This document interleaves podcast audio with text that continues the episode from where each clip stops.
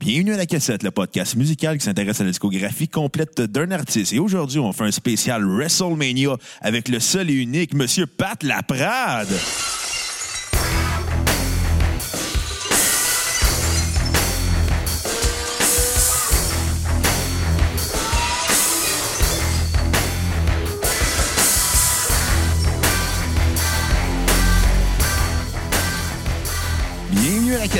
Mon nom est Bruno Marotte et je suis en compagnie de mon co-animateur, un gars qui est aussi surexcité que moi pour WrestleMania, Monsieur Xavier Tremblay. Ah ben oui, écoute, je suis quand même surexcité pour WrestleMania, mais je vais t'avouer que j'ai pas autant d'attentes cette année que, par exemple, le Royal Rumble qu'on a eu euh, dernièrement, là, Ouais. qui était un très, un très bon pay-per-view que j'ai bien aimé. là. Euh, mais bon, là, c'est semaine WrestleMania, Ouais? on va dire.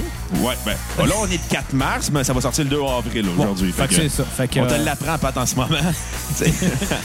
On brise le kayfabe en partant. Déjà. Parfait, ça, il a pas de trouble. Fait que on, on va te présenter Pat Laprade, euh, animateur de lutte à TVA Sport, historien de lutte, chroniqueur. Est-ce que j'oublie quelque chose? Auteur? Oui, euh, écoute, euh, j'ai eu tellement de chapeaux euh, dans les 16, 17 dernières années que j'en oublie moi-même, mais euh, tout récemment promoteur. J'ai, Promoteur? euh, pour la première fois, investi de l'argent dans un show de lutte après 16 ans, 17 ans, euh, avec euh, le produit Femme Fatale. Oh! Le produit, euh, une promotion toute féminine euh, qui a existé de 2009 à 2015 et qui, euh, bon, euh, rien s'était passé à ce niveau-là depuis deux ans. Puis moi, puis euh, mon partenaire Michael Bisson, on a reparti ça à Ottawa. OK. Euh, la, ben, en fait, la semaine dernière où il y a cinq semaines quand l'émission va passer. Euh, et puis, et puis c'est ça, c'était un super gros succès. Fait que ouais, on peut dire promoteur aussi maintenant. Euh, j'ai eu à peu près, j'ai lutté, j'ai euh, managé, j'ai annoncé, euh, j'ai j'ai- j'ai été scripteur, euh, j'ai j'ai sonné la cloche, j'ai été mon tout premier rôle euh, dans une fédération de lutte. Fait que j'ai à peu près fait, j'ai arbitré quelques combats, j'haïssais ça. Ah, j'haïssais ça.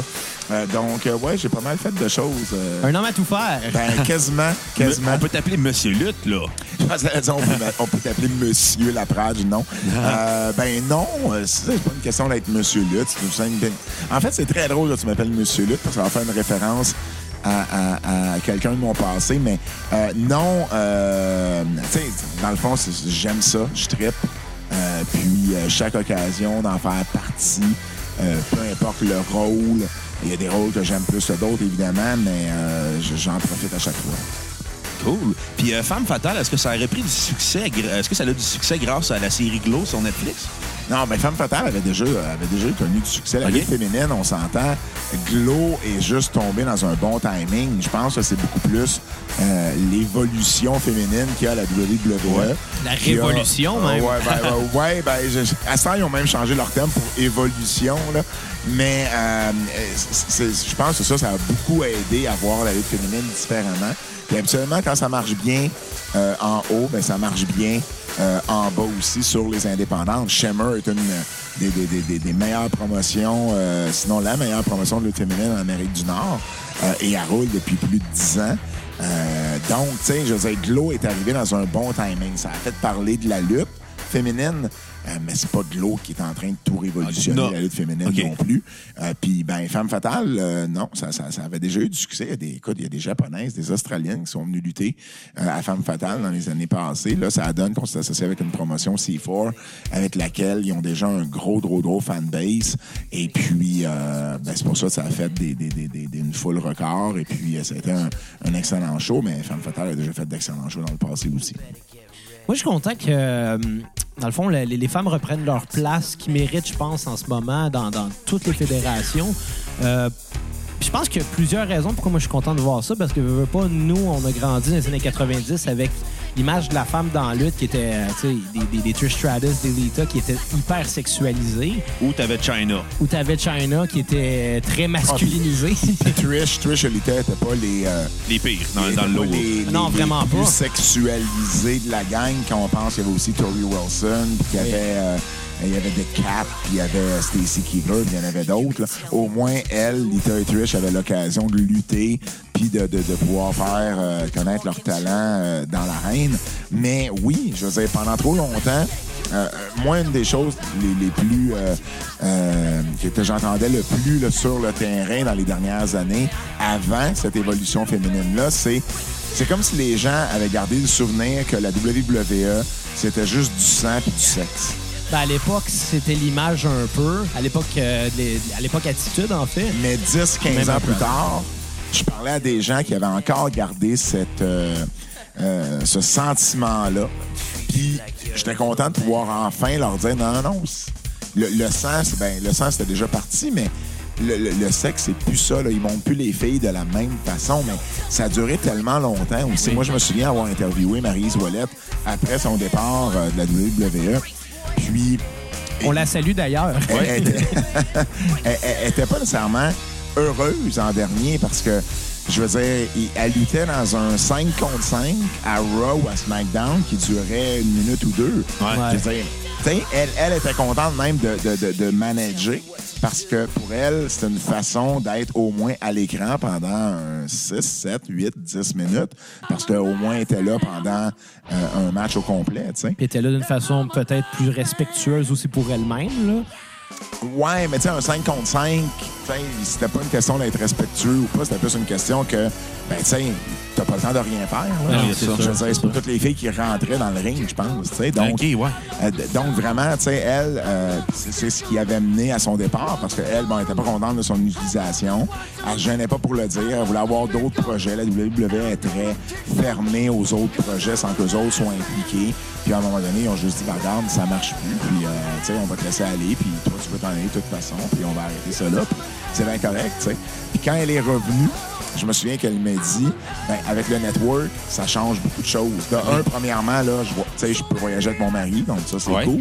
Mais le network permet plein d'autres opportunités. Puis, Dont c'est- Total de Divas. Ben, dont Total Divas, qui, qui, qui, euh, où elle a été là, pas longtemps après son, son retour. Puis là, ben, là, elle va avoir même une émission avec, euh, avec Mike, euh, Miss, Miss and Mrs. Mrs. Mrs. Euh, ouais. donc, tu sais, c'est ça qu'elle voulait dire parce que ça amène plein d'autres opportunités, chose qui n'était pas le cas en 2011, Non, non, euh, c'est 2010-2011, là, quand elle a, elle a quitté. Mais quand je parlais de, de, de, Lita, je faisais un peu référence à. Euh, ça m'avait marqué à l'époque quand je l'avais vu, puis même je l'ai revu il n'y a pas longtemps, un combat que les euh, Hardys avaient fait contre les Dudley Boys. Où ce que. Première chose que. Ah, ben, écoute, Il y en a lequel? plein. Il y en a eu plein, là, mais celui euh, auquel je fais mention en ce moment, tu vois juste Lita enlever son chandail pour se mettre. TLC 2 à WrestleMania 17. Et voilà, merci Bruno. se ramasser à se garrocher, manquer sa shot, se faire faire un 3D sur la table. Mais à quoi ça servait qu'elle enlève son chandail, autre que de montrer qu'à cette époque-là, c'était ça la lutte féminine? Ah, ça, c'est sûr. C'est un, peu décevant, puis je suis content que, justement, que les femmes aient repris leur place. Euh, Ah non, absolument. Puis tu sais, euh, moi j'ai écrit un livre là-dessus d'ailleurs, Oui. euh, Sisterhood of the Squared Circle, puis qui est toute l'histoire de la lutte féminine. Puis je veux dire, les filles ont déjà main eventé des shows, mais il y a tellement longtemps qu'il n'y a plus personne qui s'en C'était à souvenait. l'époque de Mae Young? Ah, à l'époque que Mae Young était jeune, là, nous, on, il me semble qu'on l'a tout- on l'a toujours connue vieille, Mae Young, mais elle a déjà été jeune comme tout C'est le la, monde. c'est la Janine Cito des Américains. ça, j'allais dire. Et, et, euh, et oui, mais surtout à l'époque de Mildred Bird, qui était la grande championne dans les années, euh, dans les années 40, début 50. Et puis ça a été, euh, euh, les, je veux dire, les filles, ça marchait fort à ce moment-là. Euh, puis ensuite, Fabulous Moolah a repris le contrôle de la lutte féminine. Ça l'a beaucoup descendu euh, durant les années là, 60-70. Et là, ben, elle a fini par s'entendre avec Vince McMahon Jr. quand il a, racheté de son père. Et à plusieurs étapes, à plusieurs moments dans sa, dans sa carrière de promoteur, Vince a voulu repartir la lutte féminine. Ça n'a jamais marché. Wendy euh, lors de- des, des premiers WrestleMania. Mais à un moment donné, ça n'a pas marché. Ensuite, il l'a essayé avec Alundra Blaze. Il l'a réessayé euh, par la suite avec Sable. Puis bon, tout ce qui est devenu euh, l'air attitude avec les divas et tout ça. Mais là, c'est la première fois qu'on sent vraiment qu'ils sont derrière ces athlètes-là et qui poussent le produit. Puis c'est beaucoup grâce euh, à, à Triple H, à Stephanie McMahon. Je pense que la venue de Ronda Rousey vient Ouais. légitimer le tout. Ben, c'est la, série sur le Sunday, là, je pense. euh, ça fait un, euh, un an environ là, que tu peux pas voir un pay-per-view sans entendre Stéphanie dire à quel point elle est fière. euh, que, que, bon, qu'il y a eu le premier LNSL euh, féminin, qu'il y a eu le premier Money in the Bank, euh, j'en passe, là, le Royal Rumble et tout, qui ont été pas mal tous des très bons combats. Je suis content de voir que des, des Becky Lynch puis des Sasha Banks arrivent à ce moment-là puis puissent montrer qu'une femme dans la lutte, c'est pas juste, pas Un juste un corps. Ouais, mais littéralement. Puis d'ailleurs, c'est le fun parce que je pense à ma blonde qui euh, voulait rien savoir de la lutte quand on a commencé à, y en montrer un peu. Puis ça l'a aidé, je pense, de montrer que c'est plus ce que c'était à l'époque. Puis maintenant, c'est une fan finie. là. Non, mais exactement, tu sais, ça, peut euh, euh, ça peut aider d'aller chercher d'aller chercher plus de fans, mais aussi des fans qui vont dire hey, wow, moi aussi, moi aussi j'aimerais ça faire ça. Sais. Et puis, euh, puis oui, ils sont, ils sont talentueuses. Puis euh, ils racontent des bonnes histoires. Moi, j'ai vu en direct là, à Brooklyn le match entre Bailey et Sacha Banks. Oh, OK, à NXT. À, à NXT TakeOver Brooklyn, le premier. Puis c'était c'était extraordinaire comme match. Là, tu sais. je veux dire, tout le monde était... L'ambiance était débile. Donc, euh, c'est c'est- c'est le fun de voir ces, ces- ces filles-là pouvoir euh, euh, avoir ce stage-là parce que pendant longtemps, la WWE regardait ailleurs que justement vers les filles qui savaient... euh, qui savaient lutter, tu sais, des filles qui, qui savaient lutter ou des filles à qui on donnait la chance de lutter. Il y en a toujours eu, mais la WWE, c'était pas là qu'on les voyait. tu sais, Puis ça a vraiment commencé à NXT, euh, où ce que, bon, là, on a réalisé qu'il serait peut-être temps qu'il fallait, il faut leur donner une place. Puis ce qui est un peu ironique, c'est c'est beaucoup grâce au succès de Ronda Rousey au UFC qui a changé la mentalité de Stéphanie puis Hunter là-dessus. Puis ont fait comme, wow, OK, si une fille peut euh, attirer autant dans un sport de combat, parce qu'on on s'entend, Ronda, c'est la, euh, la, la, euh, la femme euh, dans les sports de combat qui a le mieux réussi dans l'histoire des femmes dans Ouais. les sports de combat, que ce soit la boxe, que ce soit le kickboxing, que ce soit les arts martiaux mixtes. Et ben de voir ce succès-là et de finalement pouvoir l'avoir dans son giron, puis pouvoir dire, ben là, Aster est avec nous autres, puis elle fait de la lutte professionnelle, ben c'est tout un avantage. Puis, euh, tu sais, les gens, euh, je me souviens, après le Rumble, puis je sais pas avec combien de personnes je me suis pogné sur euh, Facebook là-dessus, mais disait, bah, elle a enlevé le moment à Asuka, puis euh, euh, elle démontre rien, puis je suis là, wow, mais de quoi vous parlez? Je vous ai de un, elle a enlevé aucun moment à Asuka. La face d'Asuka a été vue par beaucoup plus de gens à ah oui. cause de Ronda. Absolument. C'est aussi plate que ça va sonner, mais juste Asuka qui gagne le premier Rumble féminin, ça fait pas CNN, TMZ, euh, puis toutes les, les- les- les news outlets aux États-Unis. C'est Ronda Rousey qui leur a permis d'avoir ça. Le match est même pas main event du Rumble si Ronda Rousey arrive pas à la fin. Là. Non, Donc, exact. donc, vraiment, euh, Ronda, moi, moi, je l'ai comparé à un premier choix. Euh, c'est- comme un premier choix dans la Ligue nationale de hockey, un premier choix overall, mais c'est peut-être pas Alexandre Degg, c'est pas Patrick Stéphane, c'est plus un Sidney Crosby que tu viens de repêcher. Quelqu'un avec énormément de potentiel. Euh, Est-ce que ce potentiel-là va être euh, pleinement développé? Bien, on le souhaite, mais bon, on, on le sait jamais, mais c'est sûr que c'est quelqu'un qui a un potentiel énorme, puis euh, elle veut faire ça, puis il l'aurait pas signé à long terme Non, s'il n'avait pas fait leur devoir, puis s'il n'avait pas vu de quoi elle pouvait faire, parce que bon, elle s'entraîne déjà depuis plusieurs mois, euh, autant au Performance Center qu'à l'école de Spanky à- à- en Californie. Donc, tu sais, ils ont été la voir, puis ils savent que ça peut donner, puis euh, euh, s'ils lui ont fait un contrat de trois ans, ou bon, peu importe le nombre d'années, c'est parce que vraiment, euh, euh, ils savent dans quoi ils s'embarquent avec elle. Moi, Mais ça fait peur, Ronda. Hey, Ouais, c'est parce après me n'y a pas de casser, cas. ben, c'est- n'importe quand. Ben oui. Même moi. Ben non, mais. Même moi, toi, t'aimerais- toi, t'aimerais ça? Bon, moi, ben oui, là, mais ça, c'est un détail. Euh, mais c'était aussi. Moi, j'avais vu euh, Melzer qui avait dit que c'était aussi gros que Mike Tyson en 98. Euh, C'est dans le même niveau, l'impact de Ronda Rousey? Écoute, c'est dur à dire parce que l'impact, ça ne pourra jamais être aussi gros. Parce que Tyson a fait en sorte que Tyson a, a amené la rivalité Austin McMahon ou a participé à cette rivalité-là. Peu, peu pas. On se Ouais.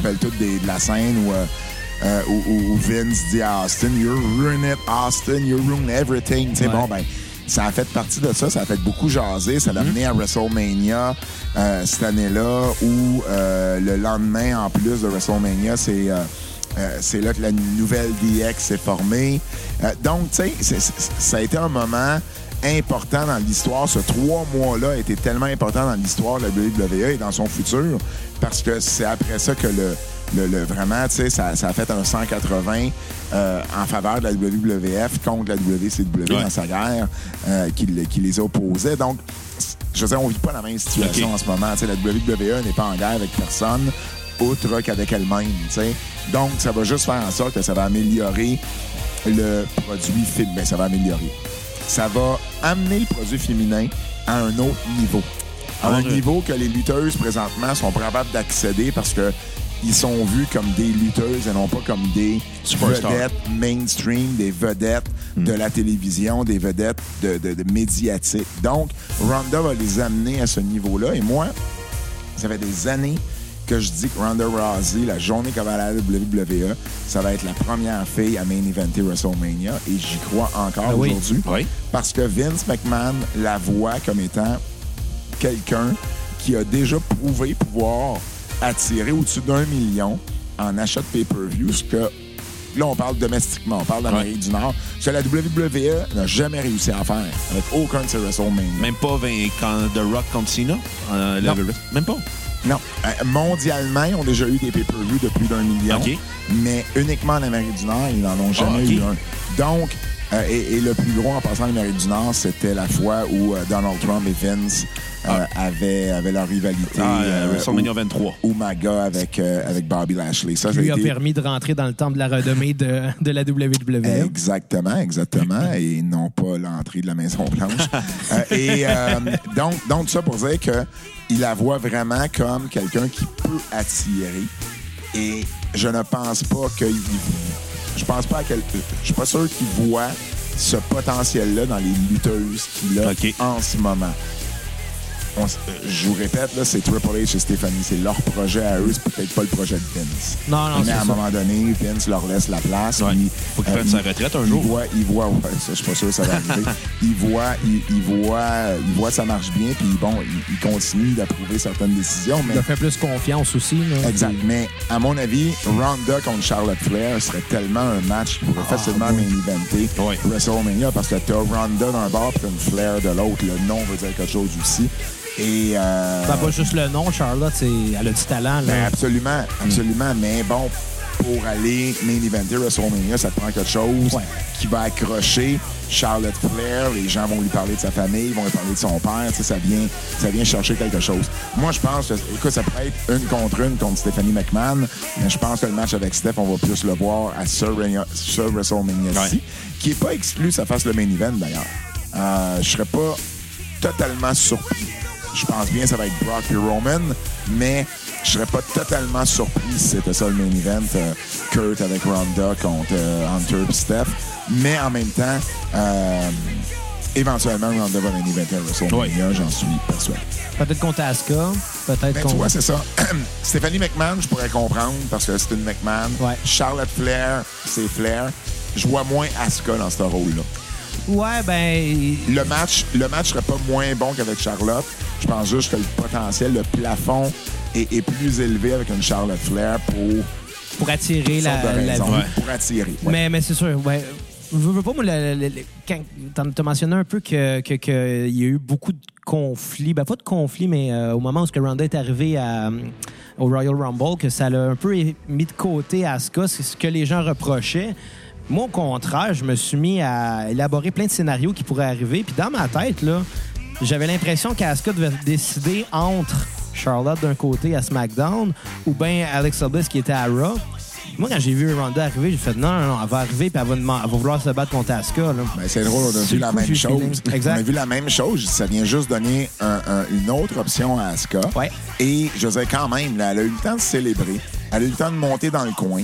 Elle a eu le temps de revenir entre les deux championnes. Elle a eu le temps de regarder toutes les deux. Mm-hmm. Puis de teaser qu'elle était pour euh, choisir une des deux. Avant Rousey arrive, je dire, elle a eu, son, Oh elle a eu ouais, sa victoire. définitivement. Et ils l'ont pas. Je veux dire, Rousey n'est pas venu attaquer euh, Asuka. Euh, Asuka lui a même refusé d'y serrer la main, puis elle y a claqué dans la main en voulant dire Tu m'impressionnes pas. Je veux dire, à partir de là, où est-ce qu'on peut voir qu'on a enlevé quelque chose à Asuka? Je le vois pas, mais je pense qu'il y avait beaucoup de. De, de- de protectionnisme, euh, de gens qui disent Ah oui, OK, elle vient pas de notre industrie, Ouais. euh, c'est pas une lutteuse, pourquoi y la mettre over si rapidement? Et, et- et- et c'est drôle parce que j'étais à UFC 100 en 2009 quand Brock Lesnar se battait contre Frank Mir pour, euh, pour le titre, Sa euh, revanche, le titre poids lourd. Pardon? Sa fameuse revanche qu'il a enfin gagné. Exact. Et j'étais là avec un de mes amis qui était impliqué dans le monde de la lutte également, ou qui l'était à ce moment-là. Puis, pour vrai, les gens autour parlaient de Brock comme si c'était l'ennemi. C'était le lutteur qui, qui, qui vient... euh, qui vient... Qui, qui Il avait, vient par- il avait pas fait ses preuves. il n'avait pas fait ses preuves, qui vient dans notre monde à nous, qui pense qu'il peut battre tout le monde, c'est qui lui? Et quand il a gagné, moi et mon ami, on a explosé de joie. Et le monde autour était vraiment piste. là. Le monde était vraiment pas content. Et, et c'est drôle parce que là, c'est un peu à l'inverse. Les réactions comme inversées, je trouve, avec Ronda. Puis euh, ça me fait bien rire. Comme quand CM Punk s'était battu dans l'UFC, ont fait comme qu'est-ce qu'il fait là?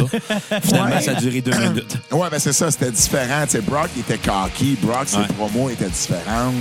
Euh, tu sais, donc c'était vraiment, euh, c'était vraiment intéressant. Puis je vois un beau parallèle entre les deux, que chaque, chaque sport, chaque, euh, euh, chaque côté vont, vont, vont être très, proté- très protecteurs, oui, de, euh, de leur environnement, de, de leur sport. Et on veut pas d'intrus. Euh, merci pour cette tune-là. En passant, ça fait longtemps que j'ai pas entendu la tune d'Evolution. Euh, donc, euh, c'est, vraiment ça, tu sais. Et, je pense qu'une fois que Ronda va avoir fait ses preuves, les gens vont l'accepter beaucoup plus. Et puis, mais bon, si vous, si checkez en ligne, il y a une vidéo sur YouTube que j'ai mis d'ailleurs dans, une de mes chroniques sur, ben, ma chronique sur le sujet sur tvasport.ca, où c'est un, c'est un vidéo là, qui doit dater de 2014, peut-être 2013, 2014 dans ce point-là, 14-15. C'est un, un- un- un mini-match entre Shayna Baszler et Ronda Rousey avant qu'une ou l'autre soit proche de faire euh, de la lutte. là. Et euh, ils s'entraînaient, puis à un moment donné, ils ont juste décidé de se filmer en train de faire une petite séquence de lutte. Et tu voyais que les deux l'avaient déjà. là. Ouais.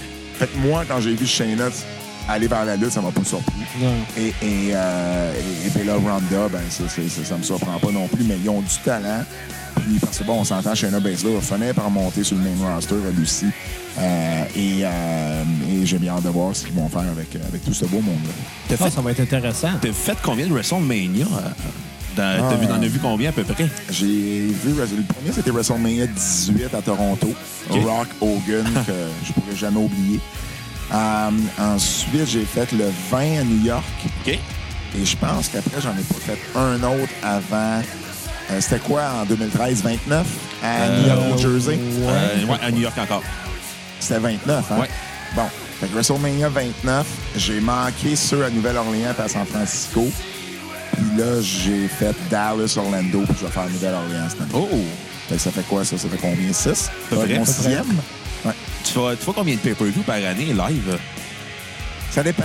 Euh, pas de temps. OK. Euh, cette année, ça fait deux ans que j'ai vu le Rumble. Ça fait deux ans en ligne, je veux dire que j'ai- je, je vais au Rumble. Euh, mais tu vois, l'année passée, j'ai fait le Rumble, Mania. Je, je fais les gros, là. J'ai eu une séquence à un moment donné où j'avais pas manqué un gros. J'ai été au Survivor Series, d'ailleurs, à... à, C'était où? Il y a deux ans. Toronto, Goldberg. Ah non, c'était Toronto, non. J'ai été au Royal Rumble en 2017, même c'était à San Antonio, Texas, juste parce que je voulais continuer, c'était niaiseux, je voulais continuer ma streak de pay-per-view, de gros, tu sais, le Big Four. Tu sais, j'avais été à Mania l'année d'avant, j'avais été à, à, à SummerSlam qui était à New York, à Brooklyn, j'avais été au Survivor Series à Toronto, j'ai ah, c'est niaiseux de pas aller au Rumble? fait que j'ai été au Rumble, j'ai fait Mania, mais là, j'ai pas été à SummerSlam, puis euh, j'ai pas été... euh, j'ai été à Houston pour le Survivor Series. Fait que, Tu sais, j'en fais, euh, tu sais, Mania, assurément, puis j'en fais peut-être un, des fois deux autres, mais, euh, euh, mais c'est rare. SummerSlam, j'ai fait une couple de fois, là, vu que c'est à côté, à New York. Ouais. Ouais, c'est plus facile dans ce temps-là. Faut pas oublier qu'il s'approche euh, euh, avec une perche de Montréal. On dirait que le- les pay-per-view nous boudent. Ouais, ben, sais, il y, y a plein, il y a plein de raisons pour ça. Hein. Euh, je veux dire, le, le- le- le contexte économique est, est- est pas nécessairement le fun pour la WWE. Quand l'argent était au pair, c'était une chose. Ouais. Mais maintenant qu'il y a un 30% à peu près 25-30% d'échanges, ben, dis-toi que, tu sais, pour attirer une foule de 10 000 personnes, euh, parce que, bon, les billets sont pas plus chers. Donc, si le billet se vend à 60 US, il se vend à 60 Canadiens ici. Ouais, c'est ça. Ce qui veut dire que si tu veux faire la même gate, c'est-à-dire la même, la même, euh, les, les mêmes revenus avec, mettons, une foule de 10 000, il faut que tu en attires 30% de plus Donc, faut pas t'attirer 10 000, faut t'attirer 13 000. OK. Fait que, tu sais, ça, ça devient un peu moins le fun, un peu moins rentable pour la WWE de, de, de- de faire des gros shows qui savent qu'ils vont attirer dans des marchés canadiens. D'ailleurs, euh, euh, en 2017, il y a eu 49 Raw et SmackDown aux États-Unis et il y en a eu euh, un au Royaume-Uni et un à Toronto. Ouais. Donc, tu sais, il n'y en a pas tant que ça. Les pay-per-view l'année passée, en 2017, il y en a eu zéro au Canada. Donc, c'est pas juste, c'est pas juste Montréal. C'est pour ça que le contexte financier euh, ou économique plutôt est, euh, est, est- est à considérer là, dans un cas comme celui-ci. Même avec un Kevin Owens et un Sami Zayn là, dans le roster? même avec un Kevin Owens, parce que encore là, euh, il, faut que euh, il, faut que le, euh, les fans soient quand même au rendez-vous. Il faut qu'il y en ait plus que leur normal, tu sais. Euh, et, et- et Kevin et, et, Sami ont beau être des talents extraordinaires. euh, je veux dire, ça demande quand même beaucoup de promotion. Ça demande de comprendre le territoire. Ça demande de, ton- de comprendre qu'est-ce qui va marcher ici. Ça, la WWE, malheureusement, ne comprend pas tout le temps. Le Québec, puis- c'est pas juste la WWE, là. L'Ontario comprend pas le Québec des fois. Là.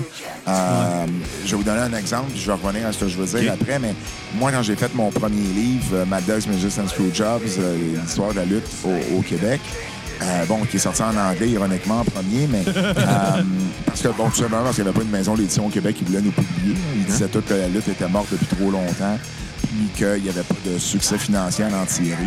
Ce qui a été prouvé euh, autrement lorsqu'on a vendu euh, plus de 5000 copies avec la semaine prochaine, si Dieu le veut. Donc, Mais- donc j'ai dans ma collection de livres. Ah ben, Ouais. excellent, excellent, merci beaucoup.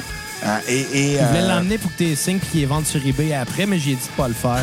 c'est- c'est- gentil. T'aurais pas eu scène pour. Euh, Il y a. euh, donc, ce que je veux dire, c'est que moi, j'expliquais à mes éditeurs en Ontario, à Toronto, que euh, on voulait faire un gros lancement médiatique, que les médias étaient pour être là, on était pour avoir des anciens lutteurs, c'était pour être gros. Puis eux autres nous tournaient down. Ils nous disaient, ouais, tu sais, des lancements, les médias disent souvent qu'ils vont être là, puis ils viennent pas. Puis, euh, assurez-vous d'inviter vos familles, vos amis, parce que je suis pas sûr que vous allez avoir vraiment du monde. Je disais, ouais, vous comprenez pas ce que ça représente, la lutte ici. Vous comprenez pas comment le marché fonctionne. Pour eux autres, là, ils comprennent pas ou ils savent même pas qu'on a des, émi- des émissions de télé qui pognent un ou deux millions de codes d'écoute. Ouais. Ben, s'ils sont pas fans de lutte, ils comprendront pas l'ampleur que ça a en partant. là. Mais pas juste la lutte. Ils comprennent pas non plus la culture ici, que la nostalgie marche beaucoup, que la lutte a vraiment beaucoup marché ici, puis que les réseaux de télé vont en parler, puis que ça va être vu par beaucoup de monde. Tu sais, ils comprennent pas tout cet aspect-là culturel qu'on a ici. Euh, donc, euh, la WWE ne comprend pas tout le temps non Quand il y avait un promoteur local dans les années 80-90, ce promoteur-là, c'était sa job de faire ce, lien-là, si tu veux. Mais, euh, là, il n'y en a pas. Ce qui fait en sorte que, c'est-tu la dernière fois que la WWE est venue en ville, euh, il y avait des posters qui circulaient partout euh, dans la ville et Kevin et Sammy n'étaient pas sur les posters. OK, ouais. T'avais AJ, t'avais Shinsuke, puis t'avais Gender Mahal. T'sais, Gender. Fait, fait- fait que, tu sais, c'est Hey boy. c'est pas comprendre le marché de faire ça. Sais, C'est pas, c'est pas comme si tu vas à Cleveland, t'es pas obligé de mettre le Miz. Ça demeure un Américain. C'est sûr qu'il va avoir un meilleur pop local, mais c'est pas la même chose que Kevin. L'importance d'un Kevin puis d'un Sammy ici au Québec. Mm-hmm. Non, puis de toute façon, quand il arrive, euh, quand il arrive euh, justement, je vais prendre un exemple, s'il venait à Montréal, là, il n'y aurait pas la même réaction ici qu'ils vont avoir dans n'importe où aux États-Unis. là. Ils sont, quas- sont quasiment détestés. Évidemment, c'est sûr qu'ils sont vus comme des heels, là, fait que euh, c'est un peu, euh, c'est un peu l'effet recherché. Mais un Kevin Owens et un Sami Zayn ici à Montréal serait acclamé euh, fois mille. Ah ben, ils- l'ont d'ailleurs été au dernier house show. Ben oui. Je veux dire, les deux derniers house shows, là, ils ont lutté un contre l'autre dans la finale d'un euh, d'un des deux. Puis dans le deuxième, quand, quand Sammy lutte contre Jinder Mahal, puis Kevin fait un run-in à la fin pour venir sauver euh, et Pat Patterson et Sami Zayn, deux Québécois, écoute, c'est un pop qui m'a donné des Ben oui. frissons instantanés, tu sais. Euh, donc, euh, donc c'est sûr qu'il faut qu'ils capita- capitalisent, oui, sur, euh, sur ces deux gars-là. Mais, euh, mais, mais ben bon, j'imagine chaque chose en son temps. Pas probablement, là. C'est sûr que. Malheureusement, je trouve que Sami Zayn il est beaucoup trop mis de côté, là. Je veux dire. euh, Ben là, pas, pas, pas depuis que, que, que est heel. Ben, ça reste un sidekick là, pour, euh, pour Kevin. Malheureusement, il a pas. euh, C'est un peu dans son ombre, là, j'ai l'impression. Ouais, mais, mais on- là, c'est sûr qu'on sait pas encore où que ça s'en va pour WrestleMania, mais en même C'est temps. sûr. Il on parle d'un mal- combat entre les deux, là, pour Il l'instant. Ouais. euh, j- moi, j'ai l'impression que ça sera pas ça. J'ai l'impression qu'ils vont faire partie plus d'un multi-man match, là, mais écoute, ça se peut que ce soit un contre l'autre aussi. Euh, ce que j'ai peur d'un match un contre l'autre, ils leur donnent pas assez de temps Ah, pour, vraiment, euh, pour vraiment s'exprimer pleinement. Mais en même temps, un combat un contre l'autre veut dire qu'il y en a un des deux faut qu'il devienne babyface. Et je pense que Sammy, c'est trop tôt pour qu'il devienne, qu'il revienne babyface. Et à l'inverse, ça fait pas assez longtemps que Sammy est euh, que Sammy est heel pour que Kevin tourne babyface sur Sammy. J'ai peur que ça donne l'effet contraire, que les gens euh, se tournent quand même sur Kevin. Ça fait pas assez longtemps que Sammy est heel. Donc, oui, on pourrait le voir comme c'est le sidekick de Kevin, mais quand tu regardes ça comme il faut, les deux ont eu les mêmes chances, les mêmes opportunités depuis qu'on les met ensemble. Sammy euh, s'est beaucoup plus exprimé au micro.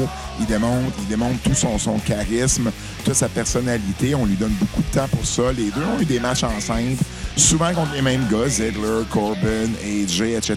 Mais ils les ont eu quand même, ces matchs-là. Fait que je suis pas sûr que je serais d'accord de dire que Sammy, ça a été vraiment le sidekick de Kevin. Euh, on peut, je comprends pourquoi tu dis ça, mais en même temps, ils ont quand même été bien bookés les deux, Ouais. presque à part égale, je trouve. Oui.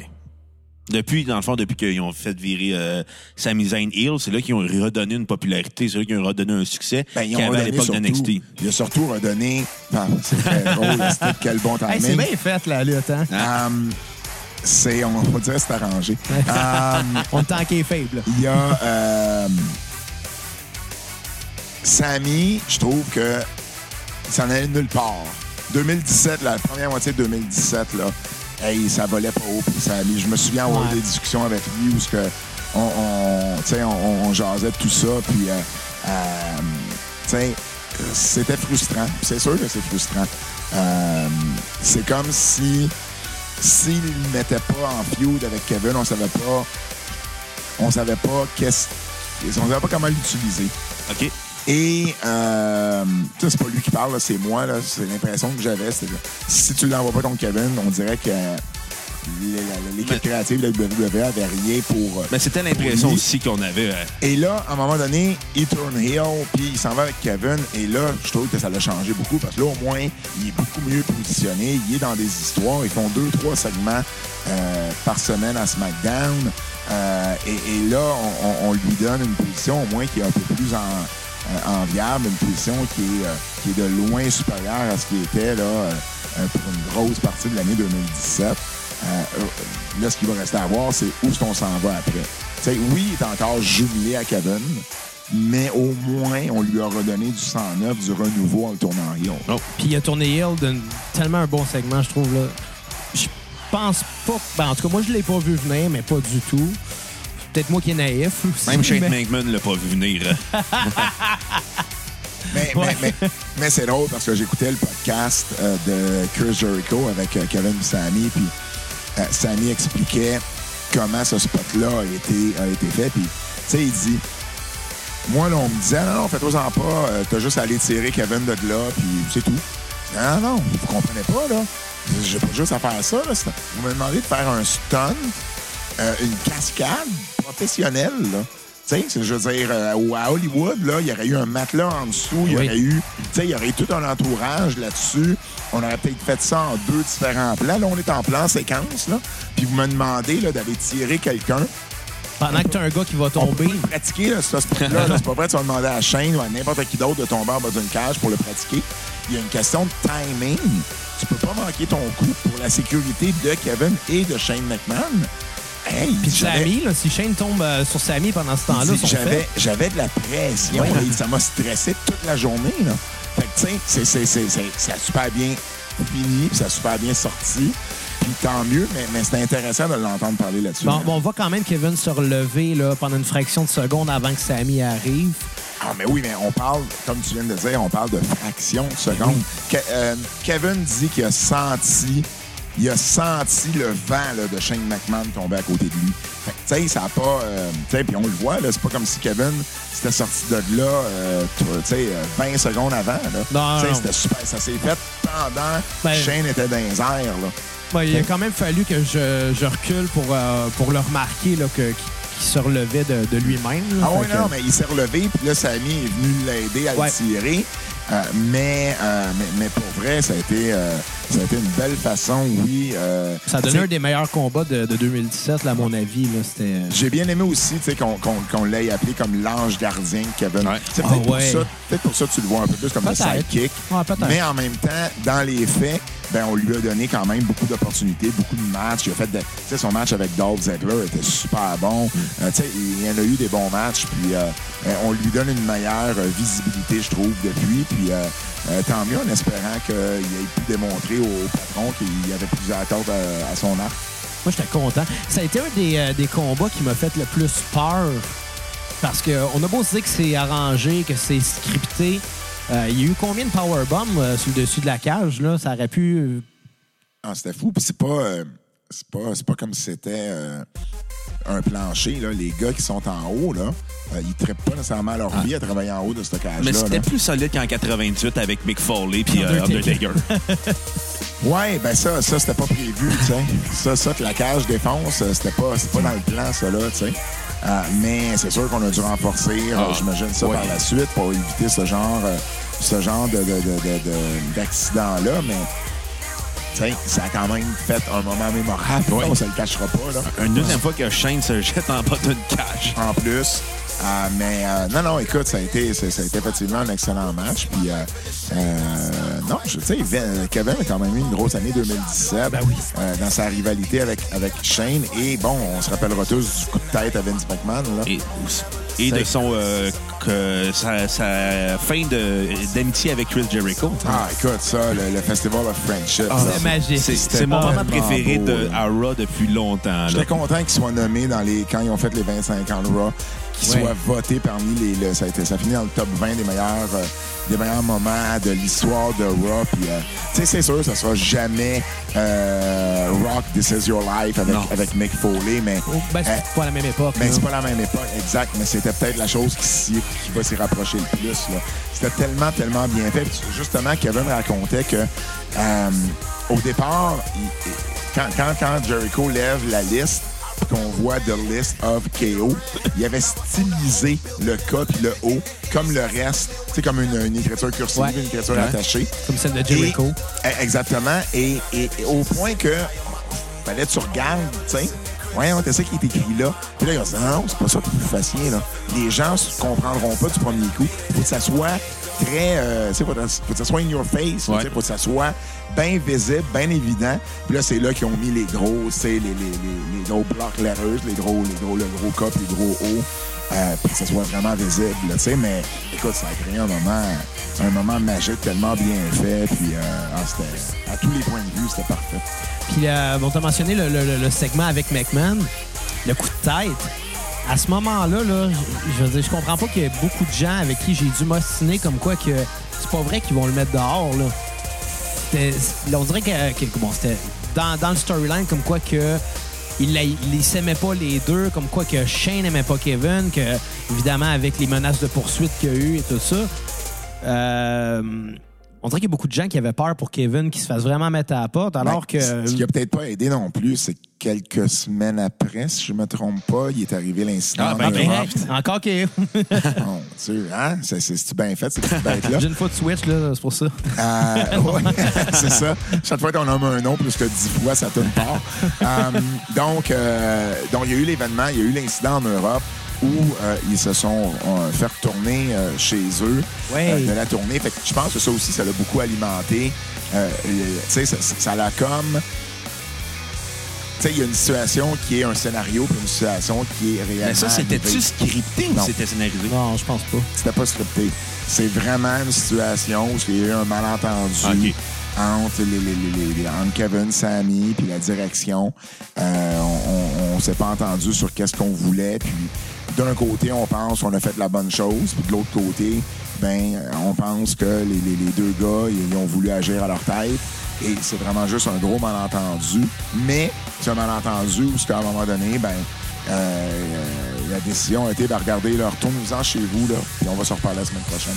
Mais tu sais, là, c'est parce que c'est bon, c'est de la lutte. Là, les gens mélangent scénario, réalité.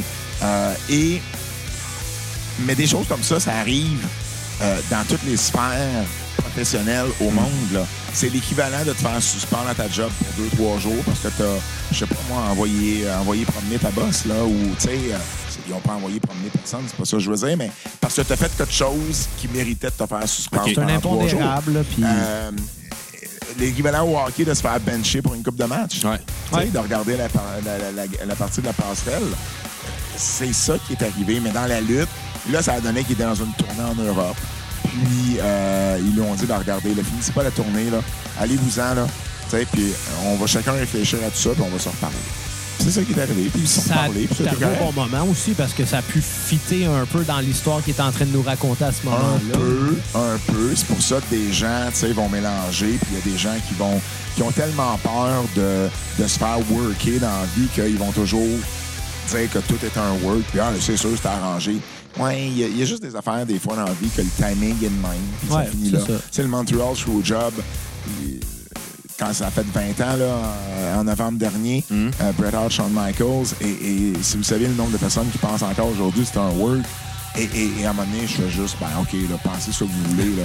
C'est juste que le timing a fait en sorte que, suite à ça, Vince est devenu un personnage. Il est devenu un personnage heel. Ça a super bien marché. Sa rivalité avec Austin a fait en sorte que la WWF a gagné la guerre contre la WCW. Mais c'est pas vrai que c'est pas vrai que c'était arrangé. C'est pas vrai qu'ils ont volontairement envoyé Bret Hart à WCW pour créer tout ça. Donc, à un moment donné, il faut, faut en prendre puis en laisser avec, avec, euh, avec ce que les gens euh, pensent. Il y, a- il y a des faits, il y a des choses qui sont arrivées, puis ben, ça arrive que des fois, le timing fait bien les affaires, comme Ouais. ça arrive, tu sais, comme, comme là. là. Comme là, la Ben ouais, de Kevin Parr, pendant les gens vont dire, ben oui. Sais, les gars, essaient de nous faire à croire que, tu ils ont pas pesé sur play pendant que, Ouais. ben non, je suis là, là, puis je suis témoin, là, puis il y a personne qui a pesé sur play, tu sais. On a peut-être un complice, ça peut Ah. arriver, mais... le, le- Un le- petit le- nain caché quelque part. le timing, le timing C'est un souvent. Swaggle qui est caché quelque part. Ça fait deux fois en une semaine que quelqu'un me parle d'Ondy Waggle, c'est deux fois de trop. Um, Il y a, euh, il y a, il y a euh, des fois, tu sais, ça- il y, a- il y a une expression, le timing fait souvent bien les Ouais, choses, ouais. ben c'est ça. Mais euh, parlant de- du fameux Montreal Screwjob, je sais pas si tu as vu le documentaire euh, de, sur Bret Hart, euh, Fighting with Shadows, je me trompe pas du nom? Wrestling, Wrestling with Shadows, qui était produit par euh, le- l'Office national du film, Ouais. où on voit le les coulisses avec la femme Excusez, de Bret Hart fait le saut. qui engueule Triple H, qui engueule Shawn Michaels, qui engueule euh, tout le monde qui était dedans durant ce combat-là backstage. Puis là, on voit, ah, finalement, si n'importe qui pense que c'est un, c'est un work, ben, vous avez une preuve, euh, un documentaire de, de l'Office national du film. euh. Ouais, ben c'était pas le national du film. Euh, oui, c'était Ah, ouais, c'était la- l'Office national du film qui l'avait produit ou l'avait Ah. coproduit. Ah, ça se peut. Ça, ça, par contre, tu vois, je me rappelle pas. Mais, euh, mais, mais en, en- en même temps, tu sais, ça, c'en est un. Mais, mais tu sais, dans les dernières années, il y a même un gars qui avait essayé de faire un. euh, ben, pas essayé, il a fait un documentaire euh, qui, qui, qui voulait démontrer justement que c'était un work. Et là, il a cherché des entrevues de personnes. euh, sais, qui clairement ne savaient pas de quoi ils parlaient. Là. Ou, tu sais, justement, tu sais, des anciens, des workers qui voulaient pas se laisser. euh, moi, moi j'ai déjà Kevin Sullivan, l'ancien lutteur qui a booké la WCW pendant longtemps, euh, qui m'a carrément dit à moi, ben, c'est un work, là, voyons donc, là, sois pas naïf. Et je suis comme, OK, tu sais, je m'assinerai pas avec toi, tu sais. Mais, mais, mais c'est juste incroyable que les gens puissent penser ça encore aujourd'hui, tu sais. Euh, à un moment donné, un work, là, je veux dire, ça avait été un work, là, il y a des preuves qui seraient sorties Ouais. à un moment donné. Je veux dire, il y a des gens qui seraient sortis publiquement avec des, des vrais faits. Euh, Brett aurait pas attendu tout ce temps-là avant de revenir dans le giron de la WWF, de la WWE. Puis à un moment donné, tu peux pas dire, ah ben non, ils l'ont prévu comme ça. Non, à un moment donné, là. Il n'aurait pas été aussi amer longtemps. il a- ça n'aurait pas été aussi loin. Ouais. Ça- Il y a plein de raisons là, qui mènent à ça. Puis quand, quand tu comprends, puis quand tu, lis sur qu'est-ce qui est réellement arrivé, ben, tu comprends que c'était pas un work, c'est une décision qui a été prise. Et, euh, et, et ça a amené à une succession d'événements qui ont fait en sorte que la WWE, ça a été profitable pour eux autres. Ouais. Puis que Bret Hart à la WCW, ils ont pas su comment l'utiliser. Il savait pas comme. Ah, S'il était dans la NWO, il savait comment s'en servir, sinon il savait pas se servir d'un gars. Et, et, et la WCW a même jamais capitalisé sur le, territoire canadien. Pour eux autres, ils pensaient pas au Canada. Pour eux autres, c'est les États-Unis qui étaient la seule importance. Mais imaginez l'argent qu'ils ont perdu. Ils auraient pu faire chaque grosse ville canadienne dans une tournée puis sell it out à chaque fois. Ben oui. Tu sais, imaginez le, le retour de Bret Hart à Montréal avec la NWO, avec tous les lutteurs que la WCW avait à ce moment-là, en 98. Ça aurait été incroyable. On n'a jamais eu la WCW à Montréal. On a eu Jacques Rougeau contre Hulk Hogan, Oui. qui est arrivé même d'ailleurs euh, sept mois avant le Screwjob, qui est en avril 97. Mais c'était pas un show de la WCW, c'était un show promu par Jacques Rougeau puis à Carl Wallet qui ont émulé puis leur avocat. Et, et, et c'est eux autres les promoteurs de l'événement, puis ils ont tout simplement ils sont entendus avec la WCW pour avoir certains des gars. Ils ont payé pour avoir ces gars-là sur le show, mais il n'y avait même pas de merch de la WCW au show. Moi, je me souviens, j'étais là, j'étais tellement content de pouvoir enfin m'acheter un T-shirt de la NWO à, à l'époque où, bon, on pouvait pas vraiment, tu sais, se commander des choses sur Internet. C'était pas... c'était encore très... euh, très primaire, là, tu sais, très... euh, très... euh, c'était pas aussi populaire, ça Ouais. aujourd'hui, puis on avait toute une peur par rapport à ça, mais euh, là, je disais, hey, on va pouvoir enfin m'acheter, puis il n'y en avait pas. Ah je comprenais pas pourquoi il n'y en avait pas. Là, j'ai compris plus tard, parce que c'était pas la WCW qui, faisait, qui faisait le show. Ben, pourtant, Rougeau et Ouellet ont lutté à la WCW. Ah, ben, il était là à ce moment-là. En C'est d'ailleurs- pour ça qu'ils ont pu booker des gars de la WCW, mais c'était pas, c'était pas la WCW qui venait à Montréal. OK. C'était Jacques Rougeau qui organisait un show où il y avait des lutteurs de la WCW sur le show. Donc, somme toute, la WCW n'est jamais venue à Montréal et elle a manqué une chance unique en 98 de faire Vancouver. Et, imagine le Calgary, Toronto, Vancouver, Montréal. Ça reste Edmonton, ça reste Sell Out avec Ouais. Bret Hart à chaque, chaque fois. Plus, il y avait d'autres Canadiens. Tu sais, Jericho est encore là à ce moment-là. Euh, ça aurait été là, euh, vraiment un, un- un succès financier, cette tournée-là. Puis ils n'ont jamais cru Mais- bon euh, de, de- de- de le faire. Donc, tu sais, il y a eu des mauvaises décisions de prise par la WCW qui ont mené à leur perte, d'ailleurs. Mais dans cette histoire-là, c'était complètement fou. Fait c'est- comme les mêmes personnes qui croient que Vince Russo est parti à la WCW, encore sur le payroll de Vince, pour justement aller détruire la WCW. Bon, à un moment donné, le gars, il était juste pas si bon que ça comme Booker. Il avait, juste- il avait beaucoup- besoin de Vince. il avait besoin d'un filtre. Il avait besoin, peu importe c'était qui le filtre, il en avait besoin d'un, puis il n'y en avait pas à WCW, puis on l'a vu comme un sauveur. Ce genre de décision-là, ça arrive couramment dans n'importe quel sport. Ah, on amène un directeur général à Montréal en pensant que c'est le sauveur, puis, ben, comme Marc Bergevin nous le prouve, ça arrive pas tout le temps.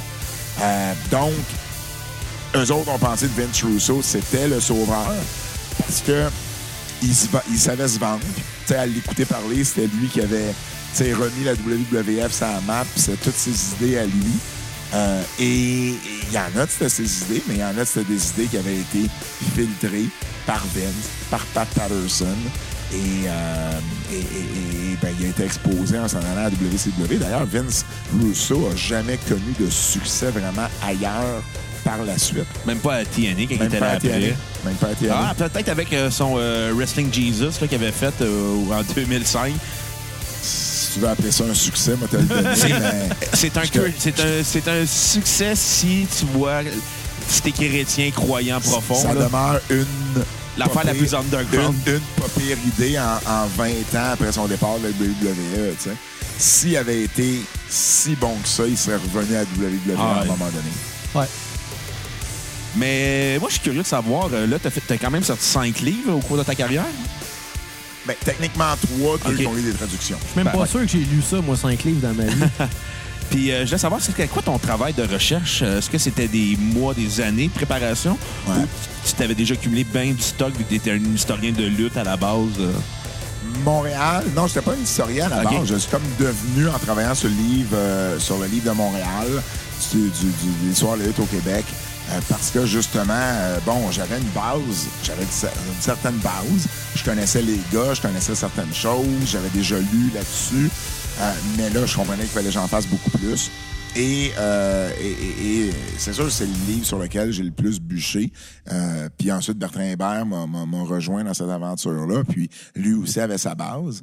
Et euh, c'est sûr qu'en bout de ligne, euh, euh, on, est, euh, on, on a dû faire de nombreuses heures de recherche. Puis on a eu beaucoup de temps pour le faire parce qu'on n'avait pas un contrat, on n'avait pas OK. un deadline.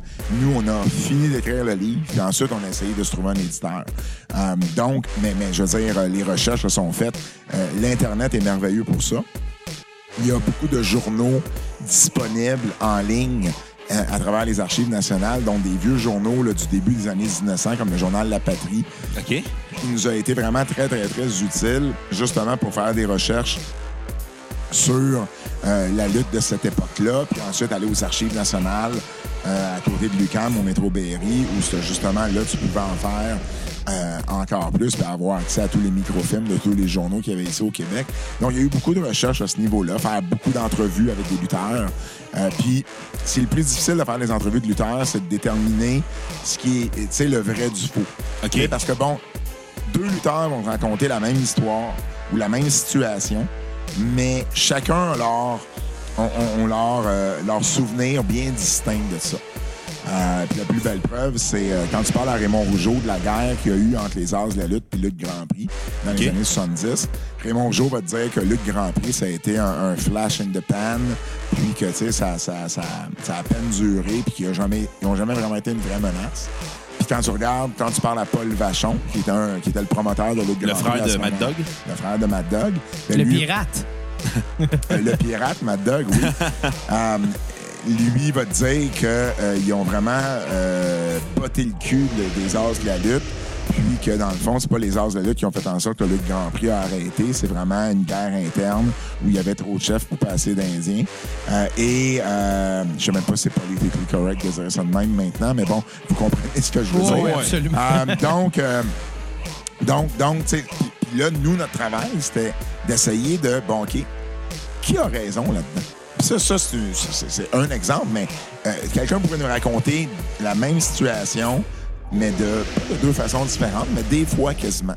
Puis là, nous, notre travail, c'était de faire plus de recherches. Mettons, là, euh, aller voir l'article du journal. Qu'est-ce que le journal disait de cette situation-là? Souvent, le journal de l'époque, ben, il va nous donner la, la, la, la, la- la- il va nous donner la réponse. Ah, ben, finalement, c'était lui qui avait raison. C'est lui qui s'en rappelait le mieux. Des fois, les deux s'en rappelaient presque autant, mais chacun à leur façon. Puis on a tous nos souvenirs Ouais. aussi.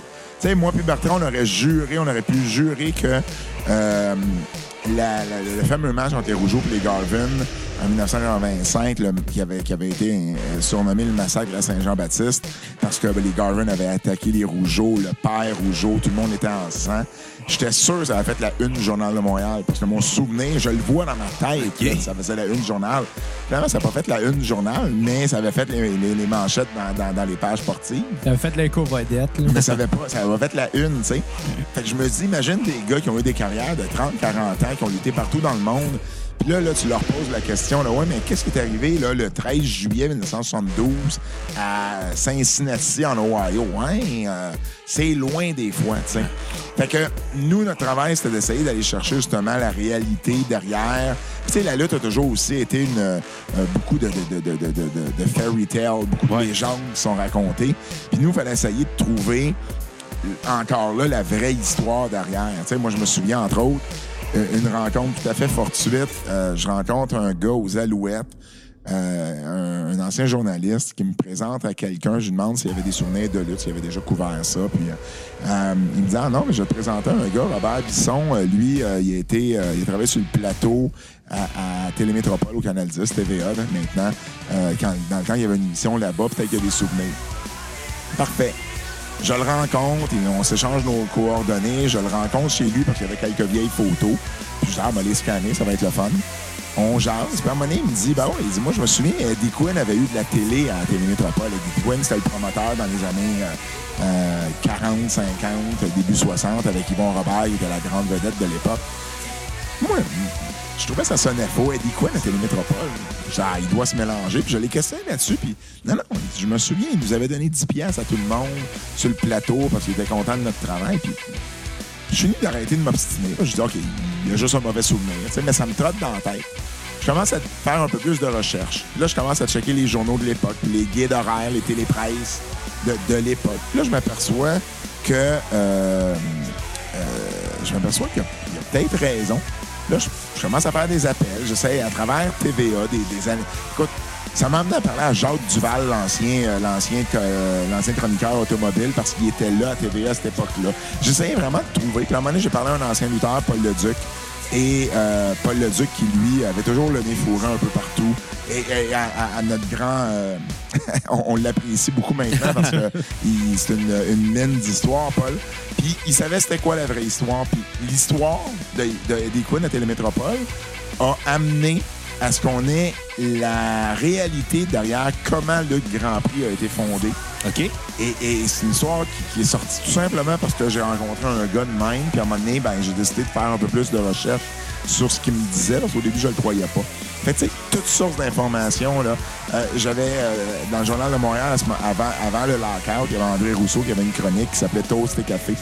Et euh, il parlait d'un peu n'importe quoi là-dedans. Et à un moment donné, j'avais euh, communiqué avec André, puis j'avais demandé s'il pouvait mettre là-dedans que euh, je cherchais à parler à des gens qui avaient des souvenirs ou des, des, euh, des items de lutte au Québec, tu sais, puis bon, puis il avait, il avait mis mes coordonnées là-dedans. Un je reçois un appel d'un monsieur.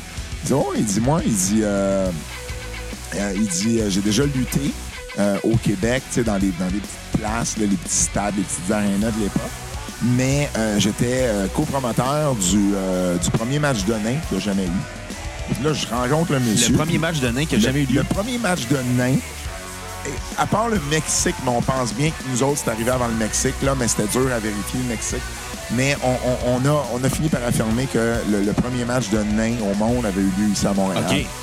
Et- et c'était dans les toutes, toutes, toutes premières années, parce que tout le monde disait que c'était euh, c'était le père de Gino Brito, Jack Britton, qui avait parti la lutte de nain.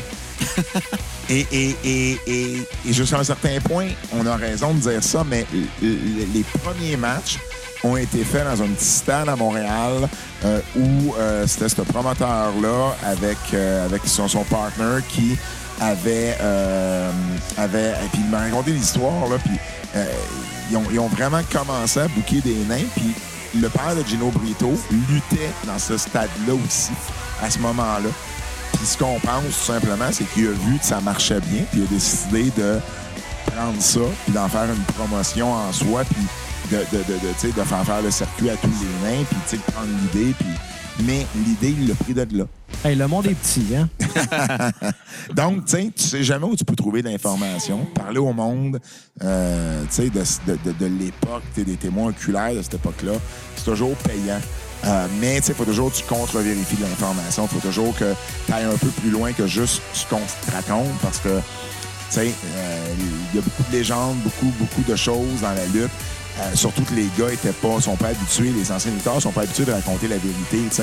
Ils ont toujours été habitués de raconter. Ils ont tout le temps été kayfabe. ils ont toujours été kayfabe là-dessus et de raconter, euh, tu sais, que géant Ferré faisait 7 et 4 euh, quand il a jamais fait 7 et 4, tu sais, puis euh, euh, dire qu'il venait des Alpes françaises quand il venait pas des Alpes françaises, tu sais, puis euh, dire que, bon, un tel, un autre, tu sais, puis euh, même eux autres, tu sais, s'inventaient, tu sais, Édouard Carpentier disait que euh, il avait pris euh, qu'il était un, un- un- un neveu de Georges Carpentier, qui était un boxeur super connu.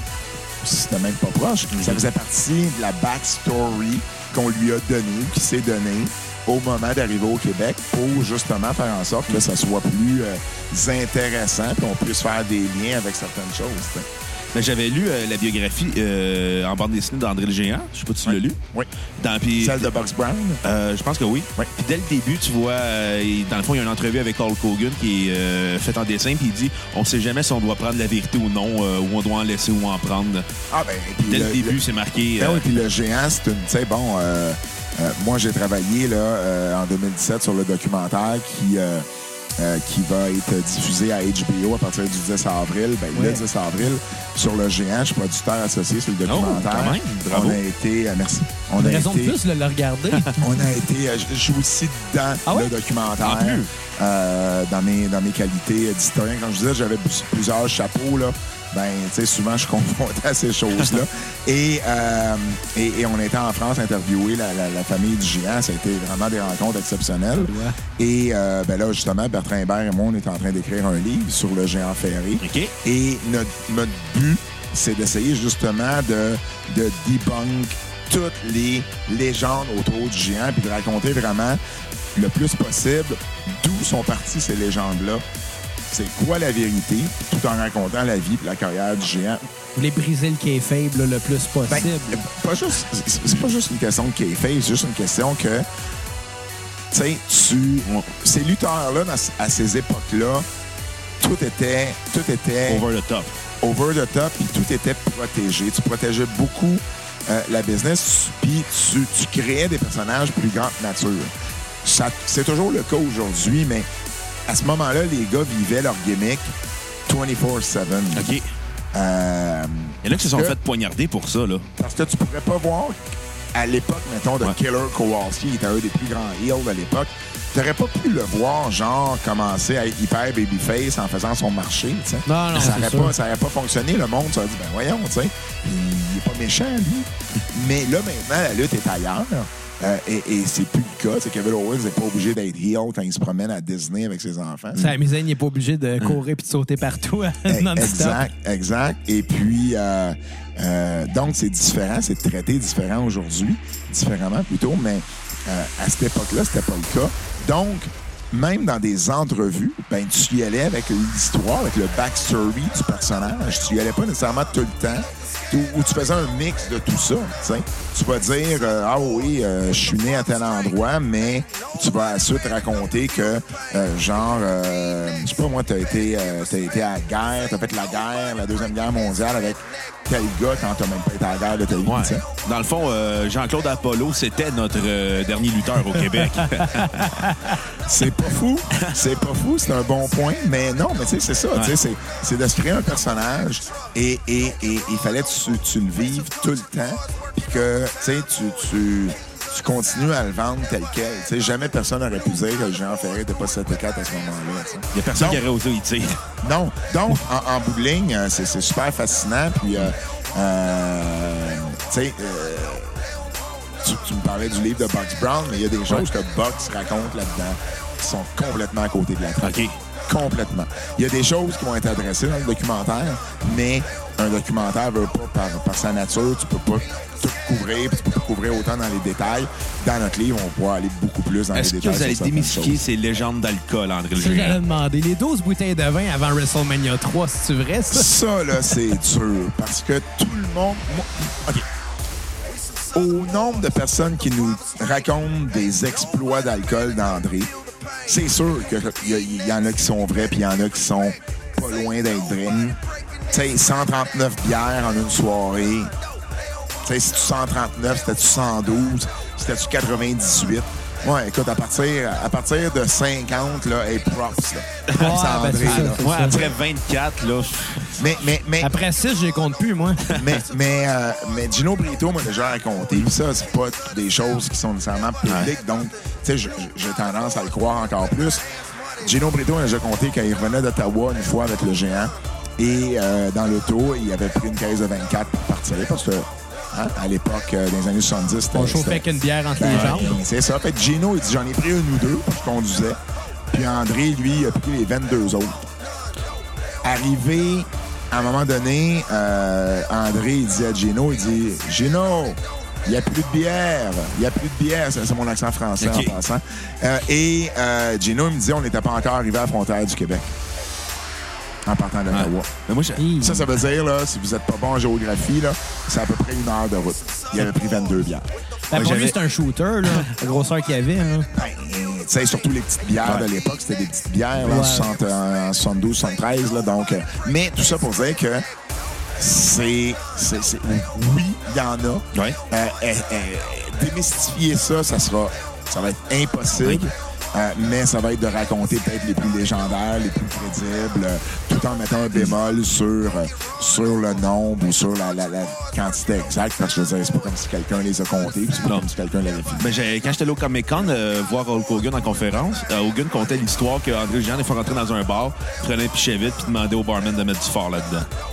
Euh, oui, ben écoute, Ça, sais, et- ça fait peur, mais en même Hogan. Hogan, ça, c'est un, un des bons Hogan, là, où c'était dans la vie, faut que t'en prennes, puis Ouais. t'en laisses avec ce que Hogan dit. Ça, j'ai pas de misère à le croire. Euh, moi, Frenchy Martin euh, m'a déjà dit, nous a déjà raconté que euh, il avait passé une semaine chez, euh, euh, chez le géant à, son ranch en Caroline. Et euh, il y avait euh, le, le géant déjeunait avec deux bouteilles de vin blanc. hein. Ouais, Et, et Frenchy, euh, il, avait, il avait le coude léger. Là. Il était capable d'en prendre. Puis euh, il était pas capable de suivre le géant. Non. Mais, mais je veux dire, qui Mais en peut France, suivre? le vin, là, c'est. c'est de l'eau. Ben C'est oui, ça. absolument, mais, mais l'alcool, c'est de l'eau, effectivement. Mais tu sais, qui, qui, qui avait aussi la stature du géant? Tu sais, je veux dire, il faisait, whatever, 7 pieds, il faisait 400 livres. Hey, à tu peux 12 en ans, il prendre de faisait l'alcool. six pieds, je pense. Ben tu ouais. peux en prendre de l'alcool, là. Tu sais, t'as Mais il t'as- était t'as dé- le gabarit pour ça. Mais il était dépressif aussi à cause de son gabarit. Ça, En fait, en fait, c'est- c'est pas à cause de son gabarit comme tel, mais c'est parce que le Jean, à un moment donné, il était juste tanné de. Juste tanné de, de, de se faire reconnaître, de se faire toucher, de se faire pointer. Euh, ça, vraiment, à un moment donné, il était juste plus capable. Ben, tu sais, s'il était né 50 ans plus tôt, il aurait passé sa vie d'un cirque, là. Peut-être, peut-être. Mais imagine s'il était né 50 ans plus tard, il aurait. euh, Il aurait Big Show. Non, mais ça aurait été différent. Euh, oui, il aurait peut-être eu une opération, Ouais. une chose qu'il n'y a jamais eu. Deuxièmement, euh, imaginez avec les, les- les- les- les téléphones intelligents aujourd'hui, les iPhones, tout ça, comment facile c'est de filmer, de prendre des photos. Il était tanné dans les années 70-80 de se faire accoster, de se faire pointer, de se faire toucher, de se faire prendre en photo parce qu'à un moment donné, il ne pouvait pas aller nulle part sans que tout ça arrive. Euh, C'est pour ça qu'il aimait tant sortir à son ranch à Ellerby en Caroline du Nord parce que là, ben, il était juste un local pour les autres. Puis, tu sais, le monde qui était là savait qu'il habitait là, puis il ne dérangeait pas, puis il faisait ses affaires, puis il se sentait beaucoup plus juste comme n'importe qui d'autre. Ça, ça a été dur pour lui. Il pouvait pas aller nulle part Ben, sans même- se faire regarder, sans se faire accrocher. Puis aujourd'hui, ça aurait été juste pire parce que le monde l'aurait filmé. Mais Le même s'il n'avait pas été André le géant, il aurait quand même été regardé juste parce qu'il était gigantesque. Absolument, mais là, en plus, c'est une personnalité connue. Là. Ouais. André, là, tu sais, euh, il a transcendé son sport. Est-ce que ça a été un. Est-ce qu'on pourrait dire que c'est dans le top 5 des lutteurs les plus importants de l'histoire? André, Top 5, oui. À ce point-là? Top 5, oui. Oh, oui, définitivement. Puis- Avec des gars comme euh, Hogan, comme euh, Austin. euh, The Rock? Ou Taker? Jason Jordan. là, là- Là, là, ça dépend. Tu considères mondial ou tu considères l'Amérique du Nord? euh, mondialement, là. Mondialement, non. Euh, Giant Baba au Japon, Ricky Dozan au Japon, Anthony Inoki au Japon Ric Flair? ont, ont été là. Ric Flair doit être là également. Le Rock, le, le Rock est devenu, le Rock est devenu une plus grande star au cinéma qu'il est devenu à la lutte. C'est la lutte qui l'a amené au cinéma, on s'entend, Ouais. mais quand tu regardes ça, The Rock, il a commencé en 96. Rocky Et, euh, Montoya, quelque chose de même? euh, non, euh, là, là, parce que t'as dit ça, tu me mélanges. OK. Euh, non, mais c'est t'as Rock. mélangé, t'as mélangé Aldo Montoya Aldo Montoya. et Rocky Maivia. Maivia. Non, merci. Et puis... Ou euh, Antonio beau- Montoya dans Princess Bride avec André beau, beau lapsus quand même. Euh, euh, donc, tout ça pour dire que, euh, tu sais, il y a eu une relativement courte carrière dans la lutte, le Rock. Quand Ouais. tu regardes ça, 96 à 2002, 2003, 2004. 2003. Il n'a 2004. pas fait 10 ans dans lutte. Non, c'est ça. T'sais, donc, puis- bon, il est revenu quelques fois, mais je veux dire, euh, t'sais, il a quand même eu une, une grande importance, mais une courte période. OK. Euh, donc, euh, écoute, il fait partie des lutteurs les plus importants de l'histoire, veut, veut pas. Mais euh, je te dirais, les trois, je t'ai nommé au Japon, El Santo au Mexique. El Santo était un semi-dieu au Mexique. Euh, donc, tu sais, historiquement, ces gars-là ont, ont eu plus Mais d'importance. lui, il était très kayfabe. Je me trompe pas, il gardait tout le temps son masque. Oui. Oui, oui, oui, exactement. El Santo, euh, il y a peu de gens qui l'ont vu pas de masque. Il, est- il a été, il a été enterré et exposé avec son masque. Ah, à ce point-là. T'as mis ma toune. Mais. Euh, hey, je viens de comprendre ton gars. Excuse-moi, c'est dimanche soir, je suis un peu plus lent. Un peu plus, un peu plus Aïe, lent. Euh, donc, donc, tout ça pour dire que... euh, Tellement glorieux. oui, oui, André est, est- est définitivement, à mon avis, là, un des, des, des, des, des top 5 euh, top 10 sur top 5, euh, fort probablement, dans, dans- dans les plus importants lutteurs de Du l'histoire. moins les plus Il a, été, reconnaissables. il a été la, il a été la principale attraction dans le monde de la lutte euh, de 72 à l'arrivée d'Hulk Hogan en 80, ah, mettons le 83. Hogan avait commencé à être populaire après avoir fait Rocky 3 quand il était encore pour la AWA avec Vern Gagné. Donc, tu sais, pendant là, 10 ans, André était le lutteur le plus euh, connu qu'il n'y avait pas, puis Hogan l'a remplacé. D'ailleurs, tu sais, moi, euh, je parle à ma mère, mettons, ma mère qui écoutait la lutte dans les années 50-60, puis a arrêté par la suite, mais elle sait c'est qui Hulk Hogan, Ouais. puis elle sait c'est qui euh, le géant sais. C'est des noms qui ont traversé leur, euh, leur époque. Pourtant, Hogan, son finisher, c'était quand même juste un leg drop. Là. Aide pas le leg drop Hogan à ça, là. C'était pas une des questions, ça, que vous aviez Ouais. d'ailleurs sur votre euh, Qu'est-ce que tu penses? Facebook. Qu'est-ce Ouais. que je pensais du... euh, Leg drop à Hogan, c'est notre ami euh, Kevin McKenzie. Kevin? Fait juste ça pour me craquer parce qu'Hogan, c'est mon lutteur préféré dans l'histoire. Mais, mais c'est correct, c'est pas un mauvais choix, on s'entend. Euh, mais euh, écoute, c'était. C'était-tu pire euh, le finish euh, d'Hogan ou le finish de The Rock avec son Rock Bottom? Ou son People Elbow. ou son People's Elbow? Tu sais, c'était pas. Tu sais, c'était un leg drop, là, je veux dire. Ouais. Tu sais, faut, faut, faut se reprendre qu'en 1924, là, quand Hogan utilise ça, là, ben, il y a pas si longtemps avant, il y avait encore des matchs qui se finissaient avec des body slams. OK. Puis des power slams, puis des moves. Tu sais, la prise de l'ours, puis des moves qui aujourd'hui, là, ça serait même pas un, un deuxième move dans un match. là, Tu sais, donc, tu sais, c'est une autre époque. Puis, ben, écoute, ça a pogné. Ça Ben, je vais citer, euh, je vais, je vais te citer Benjamin Toll qui a été reçu. euh, J'adore Benji. ouais, on, On, on le reçoit demain. en plus. Ah, non, good. Euh, il, il a été reçu au, euh, au Avec, 3345. avec- avec du tartare, j'imagine. Ah, ben, on va euh, s'arranger pour euh, y quelque donner. chose, quelque chose de fancy. Là, Ouais, c'est même qu'on a fait des bons sushis. fait Ouais, que- c'est C'est ça. Mais euh, c'est ça, euh, il a passé il y a quelques semaines au, euh, au podcast de, d'un de nos amis, Pierre-Luc. Euh, Pierre-Luc 33-45. Delisle, 33-45. Ouais. Euh, Puis euh, il a très bien répondu à ça par rapport au leg drop de Hogan. C'est pas le leg drop en tant que tel qui est impressionnant, c'est tout ce qui entoure ça. C'est tout Ah. le move au- en tant que tel, c'est. Absolument. Puis je veux dire, la- la- la- je veux dire, moi, Hogan, c'était mon lutteur quand j'étais plus jeune. Puis on, on l'attendait. là. On savait qu'à partir du moment, et dans ce temps-là, en plus, tu kickais pas hors d'un finish. Là. Le leg drop arrivait, puis on savait que c'était fini. Puis tu sais, tu l'attendais, tu le savais. là. Tu sais, c- c'était pas juste le leg drop, ça commençait avec tu sais, le, Le hold.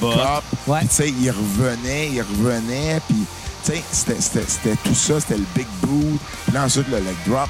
Mais ce qui est drôle là-dedans, c'est Hogan lui-même dit, euh, parce que bon, ça lui a donné beaucoup de problèmes aux hanches euh, à Hogan de faire ce, ce- ce move-là, parce que tu veux pas, tu tombes assis euh, sur un matelas, euh, tu sais, euh, 300 jours par année, là.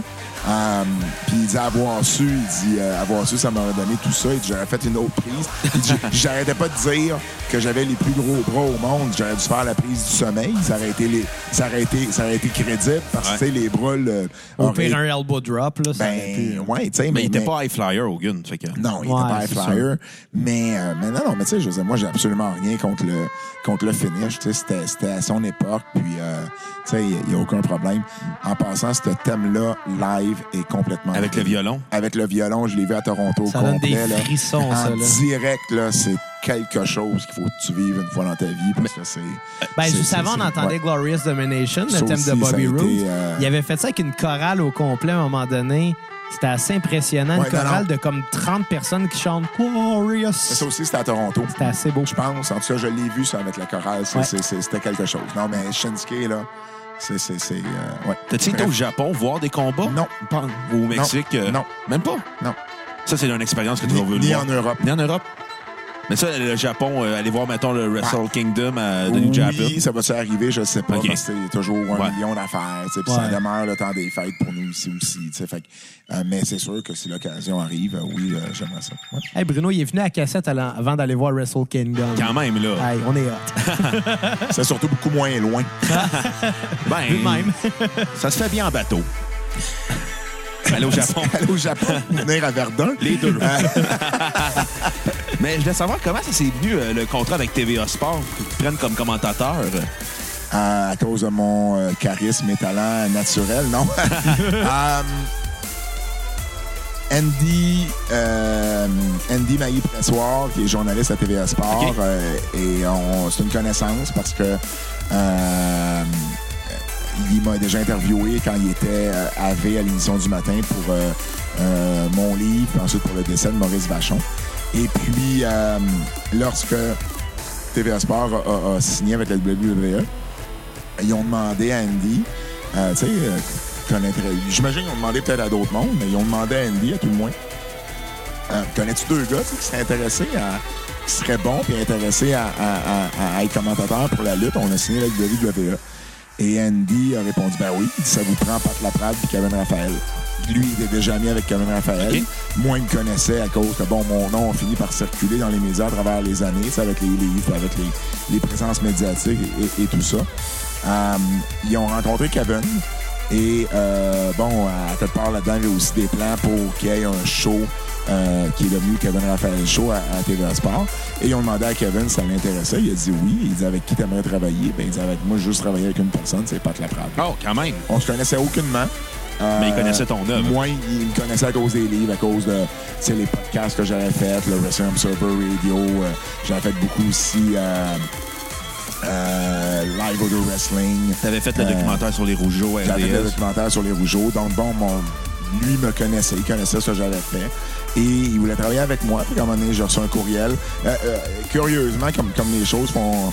Comme les choses, des fois, se recoupent. J'étais justement en France pour le documentaire du géant. En plus. Quand j'ai reçu le courriel que euh, TV Sport voulait me rencontrer. Puis, ils m'ont rencontré. Et, euh, tu sais, en toute honnêteté, commentateur, ça n'a jamais été mon bail. Je l'avais fait deux, trois fois euh, pour un taping pour une télé communautaire à Berthierville pour NCW. Et je me trouvais pas bon. J'aimais peut-être. Quand t'es pas bon dans quelque chose, t'as l'impression que ah, tu, veux même pas te forcer. Puis ah, ça m'intéresse juste pas. Puis tu sais. Mais quand c'est TVA Sport qui appelle pour la WWE, le retour de la WWE après euh, 19 ans, euh, ben c'est sûr que euh, tu fais comme moi, OK, dans la vie, il y, a des- il y a des opportunités, tu peux pas dire non.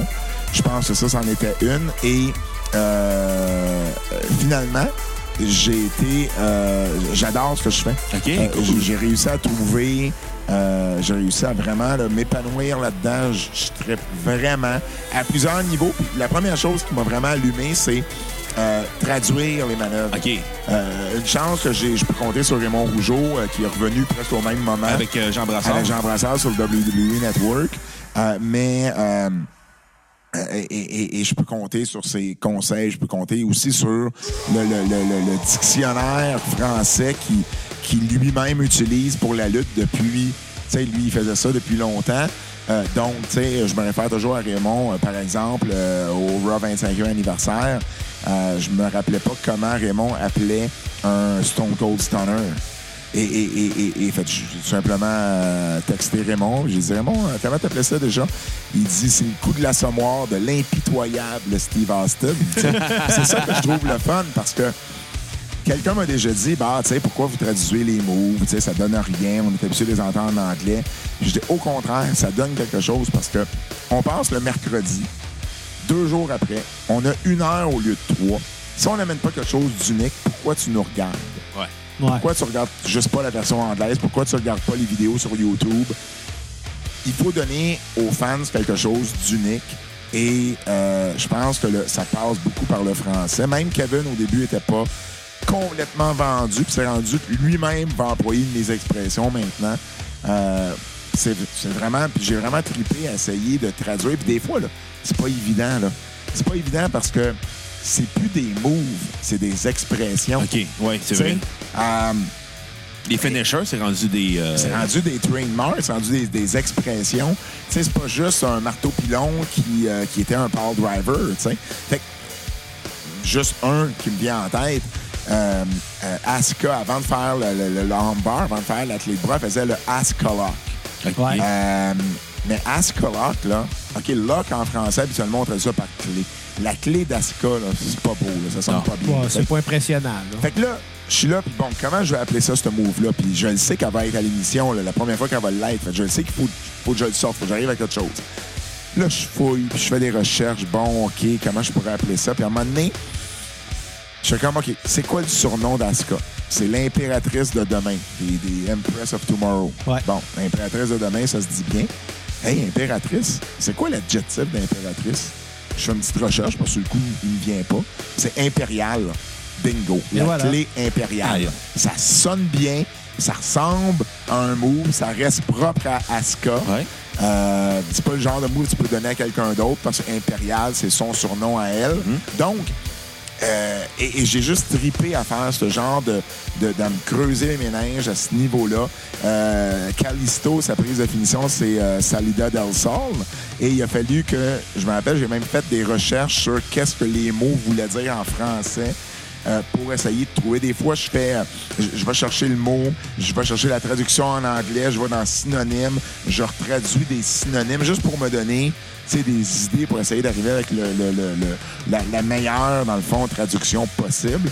Et, et ça m'a vraiment allumé. Par la suite, ben, j'ai juste comme euh, faire ce show-là. Puis euh, ça, ça se fait super bien. On a une bonne chimie, Kevin et moi. Euh, on, on aime vraiment ça. Puis c'est juste un honneur de pouvoir euh, représenter euh, la WWE après 19 ans au petit écran français ici. Là, donc c'est euh, c'est- vraiment super cool. Mais c'est quelque chose Ouais. que il y a deux ans, Que tu ça aurait été impensable, Tu m'aurais dit, euh, tu vas-tu être commentateur un jour pour la WWE? Tu malade? Même il y a deux ans, on n'aurait pas pensé que la lutte reviendrait à la télé au Québec.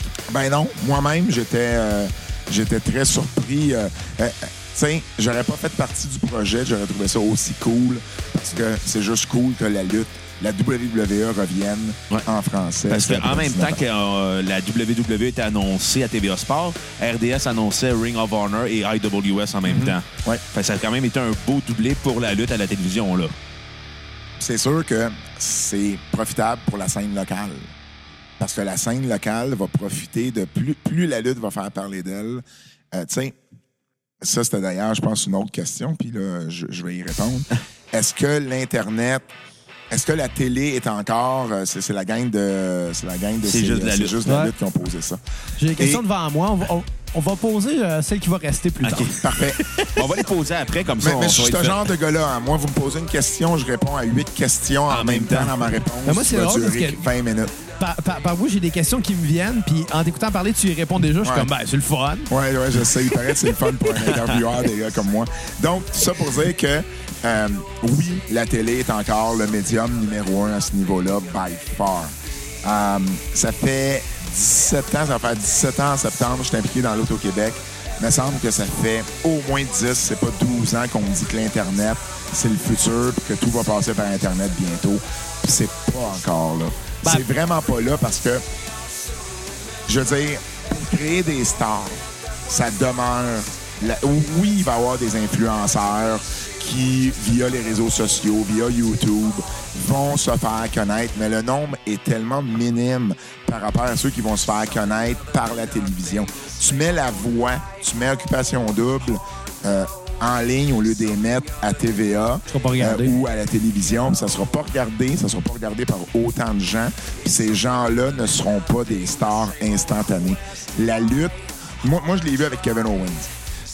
Kevin Owens, Kevin Steen, luttait sur la scène indépendante à Ring of Honor, qui est la deuxième plus grosse promotion d'importance aux États-Unis depuis des années. Il luttait partout sur la scène locale, ici, Québec, Montréal. Il faisait toutes les grosses promotions de lutte. Les gens le connaissaient pas vraiment. Monsieur, madame, tout le monde. Les gens, là, moi, moi, on était au Comic Con. On était dans les, on était dans des, dans des gros événements, Bertrand et moi, puis les gens savaient pas nécessairement qui était Kevin Steen.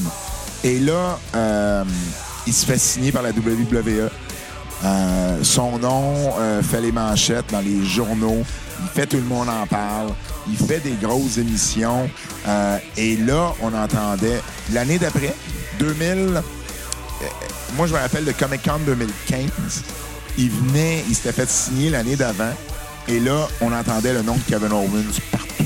Les gens savaient qui était Kevin Owens c'est pas arrivé à cause du web. C'est arrivé à cause de la télé, Ouais. à cause des journaux, qui sont, à mon avis, encore les deux médiums qui ont le plus de, euh, de reach.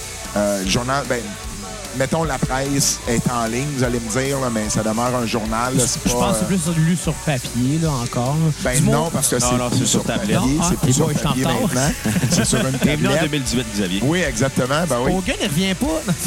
mais, mais, mais quand même, sais, le Journal de Montréal, quand même, un journal qui est Ouais. encore lu. Et, et- et bon, je, je compte la presse, euh, je différencie la presse de, de ce qu'on considère le web. là. Euh, et, euh, et pour vrai, j'ai vu la différence avec Kevin. Et, et pourtant, les shows de Ring of Honor étaient disponibles sur le web. Euh, et, et- et si tu fais des recherches sur le web, tu pouvais trouver plein d'affaires sur Kevin. Les gens le connaissaient pas. La télé fait encore euh, beaucoup, beaucoup de différence. Et, euh, et, et- et- et d'avoir une émission, euh, avoir des émissions de lutte à la télé, ben ça aide à faire parler de lutte, ça aide à, à ce que les gars deviennent plus connus. Et quand tu deviens plus connu, ben là, il y a, il y a- il y a- il y a toujours des médias plus connus qui vont vouloir te parler, qui vont vouloir, tu sais, euh, euh, Kevin Owens est pas à la WWE, il fait pas tout le monde en parle. Non, il y a ça. Tu sais, Ouais. Même NXT le faisait pas, là. Euh, non, mais il n'a pas été assez longtemps à. NXT pour que ça, ça, ça qu'on ait le temps d'analyser comme il faut, où ce qui se serait fait connaître avec NXT, mais ça a changé avec John Cena puis quand Ouais. il est arrivé à WWE. Donc, pour vrai, la télé demeure ça. La, la- la télé va, va- va te donner ça, cette notoriété-là, que, que, que la majorité ne sont pas capables d'avoir, sauf exception, sur le web. Euh, moi, j'ai une question, puis euh, je vais essayer de la formuler de façon à ce que ça ne mette pas de malaise. Là. Euh, Déjà là, c'est malaisant, mais vas-y. ouais, non, c'est pour ça, exactement. Euh, Merci de mettre des un fret. Mm, Ouais, ben c'est ça. Je veux pas mettre de fret, c'est ça l'affaire. Euh, Il y a eu une époque où euh, la lutte était beaucoup plus importante au Québec qu'elle est en ce moment. là. si on pense Ouais. à justement au Rougeau, à Madoc Vachon, euh, la génération de mes parents éc- écoutait ça beaucoup. Il y a eu un déclin à un certain moment donné, puis là, c'est en train de regagner une certaine popularité avec Kevin, avec Sammy. Penses-tu que euh, l'histoire de Chris Benoit a un lien à voir là-dedans? Non, Non? non. ça l'a-tu nuit? Non. Non. Non, non, zéro. Zéro. Non? Ça l'a, euh, je veux dire, est-ce que les gens continuent à écouter le football, même s'il y a des cas, euh, de, de- de- de- de- des cas de criminalité euh, avec des, des- des joueurs de football? Je veux dire, est-ce que le monde arrête de- d'aller voir des films euh, parce que euh, Weinstein a fait des agressions sur des, euh, sur des femmes? Euh, tu sais, il faut, faut faire la part des choses. Ouais, mais en même temps, il y, a, il y a un certain contrôle que la, la WWE a sur son produit. Puis peut-être, c'est sûr que la WWE parlera plus jamais de Chris Benoit. C'est effacé de. Ben, il est quand même dans l'encyclopédie, euh, dans les encyclopédies, mais, mais oui, Ils en ils font, ils en font presque Avant, plus de- mention. avant C'est- 2007. Fait que ça se Non, pourrait. non, Non, même- il même aujourd'hui. encore dans Ok. l'encyclopédie, ouais. Mais ça se pourrait-tu qu'eux, volontairement, essayent, je sais pas, là, je lance une idée, mais éprouvent un certain malaise à vouloir promouvoir ce sport-là au Québec, euh, Non. étant donné qu'il est une vedette ici, là? Non, non, non. Chris Non? Benoit, Chris Benoit, c'est un incident isolé. Chris Benoit, c'est. euh, puis on, on en sait beaucoup plus sur Chris Benoit maintenant qu'on en savait à l'époque. Ah ouais, absolument. Euh, je veux dire, Chris Benoit avait le cerveau d'un vieil homme qui, est, euh, qui, qui faisait de l'Alzheimer. C'est, ça qui a fini par être diagnostiqué. Là. Bon, je, je, je, je, je, je résume, là, puis euh, c'est, plus compliqué que ça, là, mais euh, c'est, les, les commotions cérébrales ont beaucoup nuit à Chris Benoit. Son coup à- qu'il faisait, son finisher. ont beaucoup nuit à ses, à ses, euh, à, à- à ses aptitudes cognitives qui a fait en sorte qu'à un moment donné, euh, ben, il- c'est, il a pas décidé là, du jour au lendemain d'aller tuer sa femme, son petit gars. non, non, c'est Il ça. était pas dans un état cognitif euh, stable au moment où ces choses-là sont arrivées. Et je pense qu'on est capable de beaucoup mieux relativiser les choses. Je défends pas les actes qu'il a fait. absolument pas. Absolument pas. Euh, par contre, je pense que Chris Benoit était malade au moment où c'est arrivé. C'est pas genre malade parce qu'il veut se faire euh, euh, déclarer euh, euh, non coupable dans un, dans, un, dans un procès, puis là, on va y trouver une maladie. Non. Chris Benoit était vraiment Il était malade à ce moment-là. Euh, et euh, il, a, fait des, il a fait des actes qui, qui, qui, qui vont, qui, qui, malheureusement vont ternir le lutteur qu'il était et la carrière qu'il a eue. Mais tu vois, dans nos livres sur l'histoire de la lutte au Québec, pour nous, c'était important euh, quand même de, de mentionner qu'il a existé, ce gars-là. Parce que, bon, je- pour ceux qui ne savent pas, Chris Benoit est québécois. là. Ouais, il Chris était Benoit, il a habité, bilingue. il a, il a habité 12 ans de temps au Québec. C'est pas juste un gars qui est né ici puis qui a déménagé à l'âge de 6 mois. là. Donc, Non, c'est un Québécois. c'est un Québec. Ben, à, partir du, vi- à partir du moment où tu vis tes 12 premières années au Québec, tu sais, je pense que tu es Québécois. Donc, mais c'est important pour nous de mentionner ce qu'il avait fait, que, sa carrière avait été. On sait pas, on n'a pas extrapolé sur les. grands moments, là. sur, non, non, au contraire, sur, sur qu'est-ce qui est arrivé, sur, euh, sur ce qui est arrivé en juin 2007, puis bon, sur les, les tristes événements. On s'est concentré un peu plus sur qu'est-ce qu'il a fait comme lutteur, sa carrière de lutteur, tout en mentionnant ce qui était arrivé euh, en- en- à la fin de sa vie. Euh, mais pour nous, c'est important au moins de le mentionner. C'est Euh, important de ne pas le démoniser non plus, là, parce que, comme tu l'as dit, c'était un lutteur exemplaire qui a fait des actions à cause que, justement, il a peut-être mangé un coup de trop sur la tête à un moment Ben donné. oui, à là. une époque, à une époque où les commotions cérébrales étaient pas ce que c'est aujourd'hui Ouais, non ça- plus. C'était l'époque où ce que ça a pris la mort d'Eddie Guerrero et la mort de Chris Benoit pour que Ça- la WWE prenne conscience Ben, de l'état ah, actuel puis ça devienne de la PG-13, santé euh, Ah, des ah, lutteurs. ah, ah, absolument, tu sais, ça- que, que, que ça soit, ça soit ces, euh, ces, ces tristes événements-là, mais des fois, ça en prend, tu sais, puis bon, on a vu ça dans, dans plein d'autres situations, mais, euh, tu sais, c'était une époque où Chris Benoit luttait, où euh, tu voyais des étoiles, tu prenais deux Tylenol, tu allais te coucher, puis tu recommençais le lendemain, là. Puis on l'a vu au hockey, on l'a vu au football, on l'a vu dans plein d'autres euh, À la et- boxe, et- surtout. et à la boxe. Euh, bon, tu sais, euh, on est beaucoup mieux conscientisé aujourd'hui sur ce que c'est les commotions cérébrales qu'à l'époque, tu sais. Donc, tout ça pour dire que Chris Benoit, non, ça n'a aucunement. Euh, tu sais, la lutte au Québec a eu a, a toujours marché par cycle. Puis à chaque fois qu'ils ont eu un creux, c'est parce que la télévision n'était pas au rendez-vous. Donc, OK. ça a marché fort, là. euh, euh, à partir de l'avenue de la télévision, ça a marché fort pendant 10 ans. Radio-Canada a, coupé, euh, a, tiré à plug sur la lutte. Ça a été mort pendant deux ans, le temps de Johnny Rougeau ramène ça au Canal 10. Ensuite, il y a eu la guerre avec Grand Prix pendant, bon, 75, 76, les As de la lutte. 76, les As de la lutte sont retirés des ondes. Ça a eu une drop jusqu'en 80 quand Gino Brito, avec lutte internationale, ont reparti la lutte sur Télé 7 Sherbrooke. Et ensuite, c'est la WWE qui a pris le contrôle du territoire. Puis il n'y a plus jamais eu une promotion locale qui a réussi à être aussi présente à l'écran, à la télévision, euh, que Lutte internationale. Ça a été la dernière de son genre parce que la WWE a pris le contrôle du territoire comme elle l'a fait partout ailleurs dans le monde. C'était différent dans les années 50 à 80 parce que la lutte était aussi différente.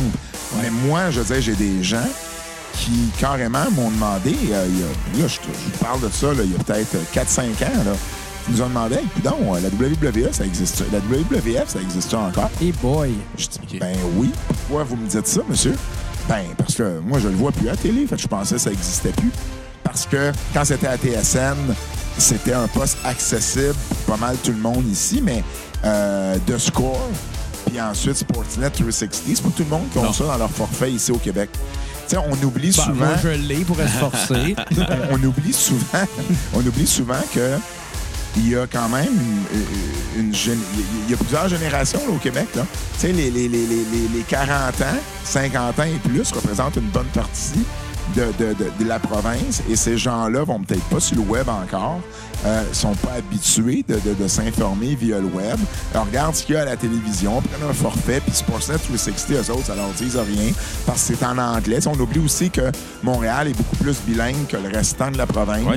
Euh, bon, sauf peut-être, tu bon, Gatineau, Sherbrooke, tu sais, des, des, des, des places comme ça, mais euh, ça demande que euh, la majorité, le Québec, ça demeure francophone. Et, moi, je m'en suis aperçu. été à Shawinigan récemment pour un événement Shawinigan et les gens me parlaient beaucoup plus du show de lutte à TVA Sport qu'à Montréal. Parce que en région, j'imagine que l'aspect de la langue euh, euh, est beaucoup plus importante.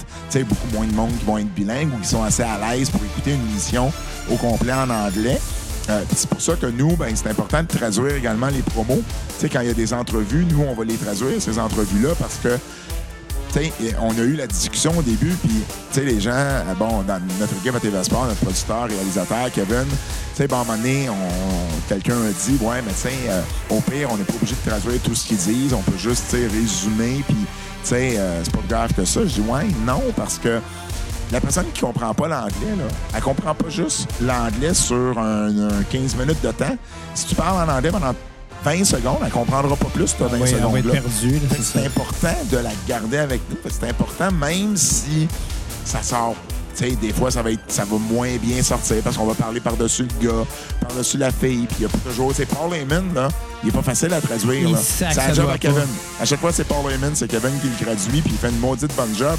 Mais il n'y a pas de pause dans les promos de Paul Heyman. là. C'est pas comme euh, Roman Reigns qui va sais, parler 7 Bafouiller. secondes, puis là, whoop. ben Ben, Paul, ouais. Paul Heyman, c'est un des plus grands génies qu'il y a actuellement. là. Ah, oui, mais, mais, mais, mais- oui, mais c'est pas ça. Le- le- ce, que, ce que je veux dire avec Paul Heyman, c'est que il laisse pas de pause, lui, Ah, dans ses non, promos. ça, fait que ça. le fait qu'il laisse pas de pause fait en sorte qu'il est très dur à traduire, mais c'est important de le faire. Si on le fait pas, le monde ne comprendront pas, tu sais. Je t'imagine quand même mal euh, ben, faire la, la- la voix de la belle Ronnie Young, ce serait un peu. euh, Ben, on le fait, tu sais, puis on fait, on fait Ouais, qui chante, mais nous, on chantera pas, tu sais. Puis, euh, tu sais, Kevin va faire Stephanie McMahon, moi, j'ai fait Ronda Rousey. Là, on finit par avoir nos, nos personnages, là, tu sais, c'est toujours moi qui fais Kurt Angle, euh, euh, tu sais, donc, euh, euh, mais, mais tout ça pour dire Ça que... fun, oui, mais tout ça pour dire qu'en bout de ligne, euh, euh, la télévision demeure importante euh, et, et ce qui a nuit à la lutte locale, c'est de ne plus être à la télévision pendant autant d'années. C'est c'est juste pour ça que les gens, l'époque de nos parents qui ont écouté ça, puis c'était si populaire, c'est parce que ça passait à la télé, c'était Ça passait tout le matin, la fin de semaine, à l'époque. Euh, dans, dans les années 80, euh, c'était la Télé 7 Sherbrooke les dimanches matins à 11h. Euh, dans les années 70, ça a été. euh, Il y en a eu le dimanche matin, il y en a eu le samedi après-midi. Dans les années 50, début 60, c'était les mercredis après les ploufs. C'était comme mercredi soir. Tout le monde se rappelle d'écouter la lutte le mercredi soir, ceux qui l'ont vécu. Donc, c'était euh, c'était la télévision qui amenait les gens à l'écouter. Donc, la télévision est encore très, très, très importante aujourd'hui. Je suis persuadé que d'avoir, par exemple, la WWE TVA Sport va faire connaître beaucoup plus euh, la, la, la, la WWE, le produit, euh, que euh, de l'avoir en anglais ou que juste avec le web. Donc, euh, pour répondre aux, euh, à nos amis de C'est juste de la lutte, euh, on- n'est pas encore rendu juste au web. Il y en a même, parce que bon, je fais une parenthèse, il y en a même que euh, on, on sait ici le network est disponible via notre téléviseur. Ouais. On- C'est un Ouais. poste, on peut sélectionner. On est un des rares pays à avoir ce deal-là, parce qu'aux États-Unis, c'est C'est- pas le cas. Là. Aux États-Unis, c'est uniquement euh, à travers le web, euh, www.com slash euh, network ou quoi que ce soit, tu sais, l'adresse. Euh, ils ont pas, ils peuvent pas le, le- ils peuvent pas le Ah syntoniser à leur téléviseur. là. Ben, Mais- tu vois, les, les gens savent pas ça. Au Canada, on est, on est, on est Mais, privilégié on- mais si on veut le network, il faut être abonné au câble. Bon, on peut pas l'avoir en ligne directement. Ben oui, tu peux l'avoir en ligne. Ah ouais? Ouais. Tu peux t'abonner. Ben, ça te prend un fournisseur, genre, mettons. Ouais, ça Ça prend te prend un fournisseur. Bell, ça prend ouais, c'est ça. ça, ça te prend un fournisseur. Et, euh, oui, exact, ça te prend un fournisseur. qui- Câbleau, euh. ouais, exact. C'est ça, ben, on peut l'avoir en ligne, mais on peut pas l'avoir en ligne de façon indépendante. Ah, ça, t'as peut-être raison, par contre. Ça, parce que j'ai essayé. Puis même si tu peux pas l'avoir sur l'application PlayStation, Non, euh, effectivement, Xbox, ça, euh, ça t'as raison. Par contre, on a la chance d'avoir un poste Ouais. qui est dédié à ça. Euh, mais il y a bien des gens qui savent pas que c'est disponible en ligne. Il y a bien des gens qui pensent que le network, c'est juste qu'est-ce qu'il y a là. Puis qui me disent Ah, ouais, t'as t'as- t'as accès à plus que ça. Il y a Ben oui. beaucoup plus de si tu contenu vas en ligne, tout le contenu d'archives est là. Fait on n'est pas encore rendu là. Peut-être qu'un jour, le web va vraiment dominer et, et, et, et, euh, et- et- et rule the world. Ben- mais, mais- mais on n'est pas encore là. La télévision a encore une très, très grosse importance euh, là-dessus. Et, et, et juste vous dire, cette chanson-là, on a le droit de commenter ces chansons qu'on entend. Ben, absolument. Cette chanson-là, moi et mes amis, on a fait, on parle de traduction, là. Moi et mes amis, on fait une traduction et je vais la faire. Je vais chanter, je peux pas croire. On, on va Je monter suis un petit un peu. garçon la sexy. toune. Garçon sexy. Je suis pas un homme jouet. Homme jouet. Je suis un garçon sexy. Garçon sexy. Je suis pas un homme jouet. Homme chouette. Et mes amis et moi, dans des pay-per-view, on va chanter ça à. Euh, Toutes à- Michael est là. Exactement. Donc, euh, voilà. C'était mon. Euh, je chante pas à TVA Sport, je chante sur le podcast La Cassette, mesdames Ben, et et messieurs. on, a eu, on a eu plusieurs invités Ouais, qui ont qui ont chanté chanté. avec nous. On a chanté du Rick Lapointe à un moment donné. C'était Avec bien bizarre. Marc-Antoine Monpetit, on a chanté euh, du White Stripe, du Offenbach avec Mathieu Niquette du podcast des Sidérés. Ouais. Gros fan de lutte aussi. euh, Cool. qui euh, beaucoup d'anecdotes à WWE qui comptent euh, à du monde qui, qui savent absolument rien. Ah oui, ben oui, ben ça, ça, ça c'est sûr. là, Tu sais, euh, euh, je me rappelle euh, Régent, euh, Régent Laplanche qui faisait, euh, qui était à Musique Plus dans Ouais, le. Ouais. il, il- il- il me racontait que euh, lui puis euh, Gonzo, lui puis Stéphane Gonzalez, euh, et je me rappelle plus quel groupe parce que je Rancid, je l'ai lu le livre. Rancid, exact. Il avait rencontré Rancid, puis là, là, les gars, là, ils faisaient des triples de lutte, puis là, ils Ah, racontaient ouais, des les gars de affaires. Rancid Trip Salad. Et là- Lars Fredrickson, oui. Ah, pour vrai? Et là, et là, Reg puis euh, Reg puis Gonzo leur racontent un paquet d'affaires. Puis là, là, eux autres, ils, ils- ils- partent, là, ils partent dans leur monde. Là. Puis là, ils racontent que genre euh, euh, Elisabeth, euh, la belle Elisabeth, euh, elle s'était mariée avec Lex Luger. Puis là, elle était morte d'une overdose. Puis là, même, là, là, les gars de Rancid ont juste débarqué. Ils ont comme fait, OK, là, là, vous allez trop loin dans vos anecdotes. là. Nous autres, on aime ça, là, mais juste à un certain niveau. Là, là, vous allez juste trop loin. On les a complètement perdus. On les a tués avec nos C'est bien anecdotes. ça. drôle. Ouais. Mais Lars Fredrickson de Rancid était mis avec CM Punk euh, dans la vie. C'est vrai. Puis euh, il est dans son documentaire sur sa carrière. Puis il était aussi dans son documentaire sur euh, sa carrière UFC. On le voit euh, déjà dîner avec. Là. Ouais, il y a beaucoup de musiciens qui trippent sa lutte. Ouais. là. je veux dire, regarde euh, Jimmy Corgan. Billy Corgan. Billy Corgan. Qui a acheté la NWA. J'ai mêlé Jimmy Ouais. Chamberlain, puis... euh, T'as pensé quoi de l'achat de la NWA par Billy Corgan alors qu'il voulait acheter la TNA à l'époque? euh?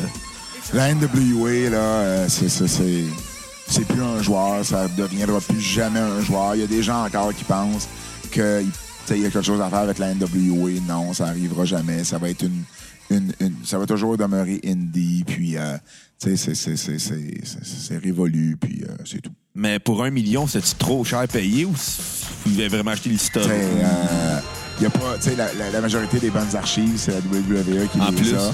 Euh, je pense qu'il aurait juste le territoire de Houston.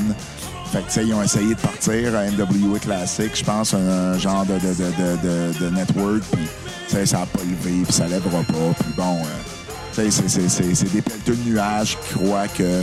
Euh, qui 20 croient ans que, sont la- la que- compétition qu'il y a de encore- il y a WWE. encore- J'en rencontre, là, je vais au Cauliflower Club à Las Vegas à chaque année. Et, et, et là, bon, t'as beaucoup de promoteurs de la NWA, parce que la NWA a encore quelques... Ben, avait, avant que Billy Corgan les achète, euh, il y avait, il y a- il y avait encore beaucoup de, de- de licences qui étaient données à gauche, à droite, et euh, qui étaient vendues, en fait. Puis, tu sais, il y a beaucoup de gars plus old school, qui ont une mentalité un peu plus old school au, au Cauliflower, qui est, qui est la plus grosse réunion d'anciens lutteurs qu'il n'y a pas euh, au monde. Et... euh, et, et, et, je sais pas le nombre de fois que euh, je fais juste décider de pas m'obstiner avec les gens sur leur vision de la lutte parce que, tu sais, à les entendre parler, euh, la lutte a arrêté d'être bonne il y a 25 ans. Puis, tu sais, moi, je suis pas de cet avis-là, mais je suis pas quelqu'un qui est comme ça dans la vie non plus. Sais, pour moi, euh, euh, oui, j'ai trippé sa musique des années 90, mettons le dance des années 90. J'aime encore ça aujourd'hui, mais j'aime Justin Bieber, puis j'aime, euh, j'ai des styles que j'aime mieux. Ça, c'est correct, mais j'aime ce qui se fait encore aujourd'hui dans le style que j'aime et j'ai pas arrêté de, de, de, de, de- j'ai pas arrêté en 98 en disant ah ouais euh, c'est la dernière année que la musique a été bonne. NSYNC, après, c'est fini. ouais, Ouais, exact. Fait que pour moi, je suis pas quelqu'un qui vit dans le passé, ce qui est très drôle parce que je suis historien, mais en même temps, en même temps, ben, l'histoire s'écrit à tous les jours. Hein? ben oui, effectivement. Puis, puis je veux dire, le, le, le, le, futur d'aujourd'hui va être le passé de demain. Ben ouais. Oh, wow, que c'est beau, ce que je viens de dire là. mais, mais à quelque part, c'est ça fuck la temporalité. mais, mais, mais euh, à- ce que je veux dire par là, c'est que tu peux encore apprécier le produit d'il y a 20 ans sans nécessairement détester le produit que tu vois en ce moment. Tout évolue dans la vie. Euh, les films, au niveau, euh, surtout, au niveau des arts, au niveau, au niveau de la musique, tout évolue. La lutte a évolué. Puis la lutte a toujours évolué. Tu sais, il y a été un temps où les, les experts et les lutteurs du moment trouvaient que Ric Flair et Ricky Steamboat, quand ils ont eu leur grosse rivalité, euh, il, il faisait trop de spots, puis il travaillait trop vite, puis c'était c'était- pas correct ce qu'il faisait. Et maintenant, ces matchs-là sont vus comme, comme des classiques. Oui. Fait que, tu sais, chaque époque a quelque chose à dire sur la génération qui va suivre, sur le style de lutte qui est utilisé. Et à quelque part, je pense que c'est comme n'importe quoi. Tu as des styles que tu vas préférer. Euh, tu peux préférer Ring of Honor à la WWE. Tu peux préférer New Japan à, à- à Ring of Honor. Ou tu peux préférer la WWE, puis c'est bien correct aussi. Euh, mais à quelque part, c'est pas vrai que la lutte a arrêté d'être bonne il y a longtemps. On Euh, a toute notre propre vision de la lutte, puis on a toutes nos propres préférences. Puis je dis- quand je dis on a toutes, c'est même ceux qui regardent pas la lutte, qui ont leur propre vision de la lutte, qui aiment pas ça. Ouais. Ils ont le droit. Mais moi, une des erreurs que j'ai faites dans ma vie, ça a été de me désintéresser de la lutte à un certain moment donné. Puis heureusement, je suis revenu parce que, tu à un moment donné, la vie te remet ses tracks. mais, mais, mais oui, effectivement, mais tu sais, c'est ça. euh, je me rappelle à, WrestleCon l'année dernière à, Orlando, en marge de, WrestleMania, il y a eu un match, euh, je pense que c'était 4 contre 4 ou 5 contre 5 avec Will Ospreay, puis euh, euh, Drew McIntyre était dans le match avant qu'il retourne à WWE. Euh, je me rappelle qui d'autre était dans le match. Bref, parmi les meilleurs lutteurs indie, là, Ricochet, je pense que était dans le match. OK, non, c'est big, là. Et à un moment donné, ils ont fait une, ils ont, ils ont fait une série de moves euh, où. Euh, euh, qu'est-ce qu'ils- ils ont fait- Ah, c'est ça, ils ont fait un, un- un- un- un dance-off, un, un dance-off contest. OK? Où, à un moment donné, là, ils se sont comme mis, euh, tu sais, il y en avait cinq d'un bord, quatre de l'autre. Puis là, à tour de rôle, ils sont venus faire un move de dance, un peu comme quand tu vas dans un mariage. Un move de dance, un move de danse. Et ça a fini avec Drew McIntyre qui a, qui a juste euh, donné un close line à, à celui qui le faisait. Puis ça a arrêté là, puis le match a repris. Euh, c'était pas fait pour tout le monde, ce move-là. PWG fait ça aussi. PWG avec Bola, Battle of Los Angeles. Euh, souvent, il y a un multi-man, genre de 4 contre 4, 5 contre 5. Ou à un ils l'ont fait pendant deux ans. Euh, tout est au ralenti. Ils font tous les moves au ralenti. L'arbitre est au ralenti dans son compte. La foule crie au ralenti parce que la foule embarque là-dedans. Ce genre de, de choses-là, c'est pas fait pour tout le monde. Moi, ça me fait rire. Et faut, faut que t'embarques dans l'univers. Ben oui. Mais ce que je vous ai conté au WrestleCon avec le Dance Off Contest, la foule a complètement triplé là-dessus. C'était la, la bonne affaire devant la bonne foule. C'est la lutte, ça demeure du théâtre. T'as toutes sortes de théâtre. T'as du théâtre plus dramatique, que t'as, t'as le, le- le théâtre d'été au euh, euh, à Joliette, euh, où tu c'est une comédie. Euh, t'as, Broadway, t'as, du théâtre expérimental. T'en as de tout, pour tous les goûts. T'as différents types de films, différents types de téléromans, différents styles de musique. Est-ce que c'est. Est-ce qu'il y en a un qui est meilleur que l'autre? Non. Il y, en a, il y en a que tu préfères. Il y en a qui aimeront pas le, le- le- hip-hop euh, ou le reggaeton, mais ils vont triper sur le, le, le, death metal. C'est correct. Ça veut pas dire que ton death metal est meilleur que euh, le- le- la musique pop euh, qui joue euh, dans une radio. C'est différent. Puis ils vont avoir chacun leurs fans. La même chose avec la lutte. Il y a des choses qui sont plus. Euh, c'est sûr qu'il y a des choses qui sont plus euh, générales, qui vont aller couvrir, tu sais, que, pas mal tout le monde va aimer. Il y a des choses plus pointues que les gens, euh, que, que, c'est pas fait pour tout le monde, mais ceux qui veulent voir ça, ben ils trippent vraiment, puis c'est correct. C'est pour ça qu'il y, y a- des lutteurs de tous les styles. On pense à un Braun Strowman qui va aller dominer, qui va être le gros gars, l'homme des cavernes. Puis de l'autre côté, tu vas avoir la petite Bailey qui est là pour amuser les enfants. Ouais, c'est une méchante. non, moi, je l'aime, Bailey. Je l'aime beaucoup. Puis, puis t'as, t'as aussi différent. C'est, c'est ce qui rend Kevin Owens aussi unique parce que Kevin Owens n'a pas le moule de. Il y a- il y a pas le physique. Il n'y a pas le physique. Ben oui, mais c'est quoi un physique de lutteur? Beaucoup de stéroïdes. Qui a dit qu'un physique de lutteur, c'était euh, Il y avait un a gars de le physique 6 et 2? standard. Un gars de 6 et 2, shapé. Tu sais? Euh, c'est justement ce qui le différencie. C'est ça. ce qui différencie Braun Strowman. Euh, c'est ce qui différenciait Dusty Rhodes dans le temps. Ouais. C'est un physique qui est différent, mais c'est le seul à avoir ce physique-là. Moi, pour vrai, là, si je peux me comparer avec 10 autres gars, ben, je vais m'arranger pour être différent au premier regard. Pas, pas, pas une fois que, genre, on va avoir fait euh, 200 matchs, puis que là, ils vont réaliser que je suis meilleur qu'eux autres. Non, non. Au premier regard, je, vais être- je veux qu'on me- remarque. Ouais. Kevin Owens ben, s'est fait parler de son poids, s'est fait parler de son look et de son style et du fait qu'il était en T-shirt depuis des années. Il n'a jamais rien changé de tout ça et il est rendu à WWE. puis C'est là que ça des- paye. une des grandes stars. Fait que, tu sais, pour Ouais. moi, il n'y a pas de. Mick Foley, c'est un bon Mick exemple. Foley, il n'y a pas de, il y a- pas de, de- de recette miracle ou une recette que tout le monde doit suivre. Euh, il ne faut pas toujours essayer non plus de comprendre pourquoi quelqu'un est over. Ouais. La meilleure façon de savoir si quelqu'un est over ou si quelque chose marche, c'est il va être over. Ouais. Puis, euh, Ben, dans- puis- dans tous les Kevin, genres. Kevin Kevin, Kevin a trop de talent, tu sais. Ouais, ben c'est ça, c'est que dans tous les genres, peu importe comment tu le fais, l'important c'est de bien le faire. Puis ça s'applique à la lutte comme à tout, là. À la musique, au théâtre. Hmm. Puis un Kevin Owens qui est pas conventionnel, si on veut, il fait quand même bien sa job euh, aussi bien que, que beaucoup d'autres. Ah, ben, si on compare, là, je vais pousser la comparaison. Entre Kevin Owens ou Jason Jordan, qui a plus un physique typique, je vais prendre un Kevin Owens Kevin bien avant. Là. Ben, c'est le prendre mi- Kevin Owens les demain skills au matin. micro qui fait la différence. C'est pas Aussi. juste les skills au micro. Kevin Owens a un timing Oui, oui, dans aussi. l'arène, il y a un footing, Ben. il a une présence, il y a un, un talent. C'est naturel. Moi, je vois Kevin depuis... Je connais Kevin depuis 2004. OK. Et- Ça, ça remonte à loin, là. Et ah, ça remonte à loin. Moi, moi Kevin et, et, euh, et Sami Zayn, dans le temps qui était El Generico sur les, euh, sur les indépendantes, Ouais. je sais pas le nombre de, de- je sais pas le nombre de, de- de- de road trips qu'on a fait euh, pour aller à Ring of Honor à Philadelphie, à New York, à Boston. Euh, je sais pas le nombre de fois que j'ai embarqué dans un auto avec ces deux gars-là. D'ailleurs, c'est très drôle de les voir à Ride Along euh, sur le network parce que moi j'ai vécu ça là. Eux qui s'astinent sur quelle musique on va écouter ou quel poste de radio mettre, ou un qui a manqué une sortie, ou un qui dort, puis l'autre aurait voulu aller se reposer, puis l'autre qui prend le volant, mais l'autre, on n'arrive pas à le réveiller en arrière. Moi, j'ai connu ça. J'aime ça, ces shows-là, moi, les affaires comme Table for Three ou ben Ride Ouais. Along. Ça, ça permet de connaître la personne derrière le personnage. Ah, ben oui. C'est tellement vient- intéressant. Le naturel revient. Ben tu oui. oublies qu'il y a une caméra à sais. Moi, voir les trois gars de Shield dans le char à jaser parce que rappeler Ouais. des- ah, j'étais j'étais bien content. Fait, fait que, tu sais, Kevin, moi, dès que j'ai commencé à, à voir Kevin, tu voyais qu'il y avait quelque chose de différent. Oh, ouais. Tu voyais que tout lui venait. Il était beaucoup plus petit. Euh, ben, je sais, beaucoup plus maigre. Et, et il faisait là, Il n'y a des pas de moves, barbe là. à l'époque.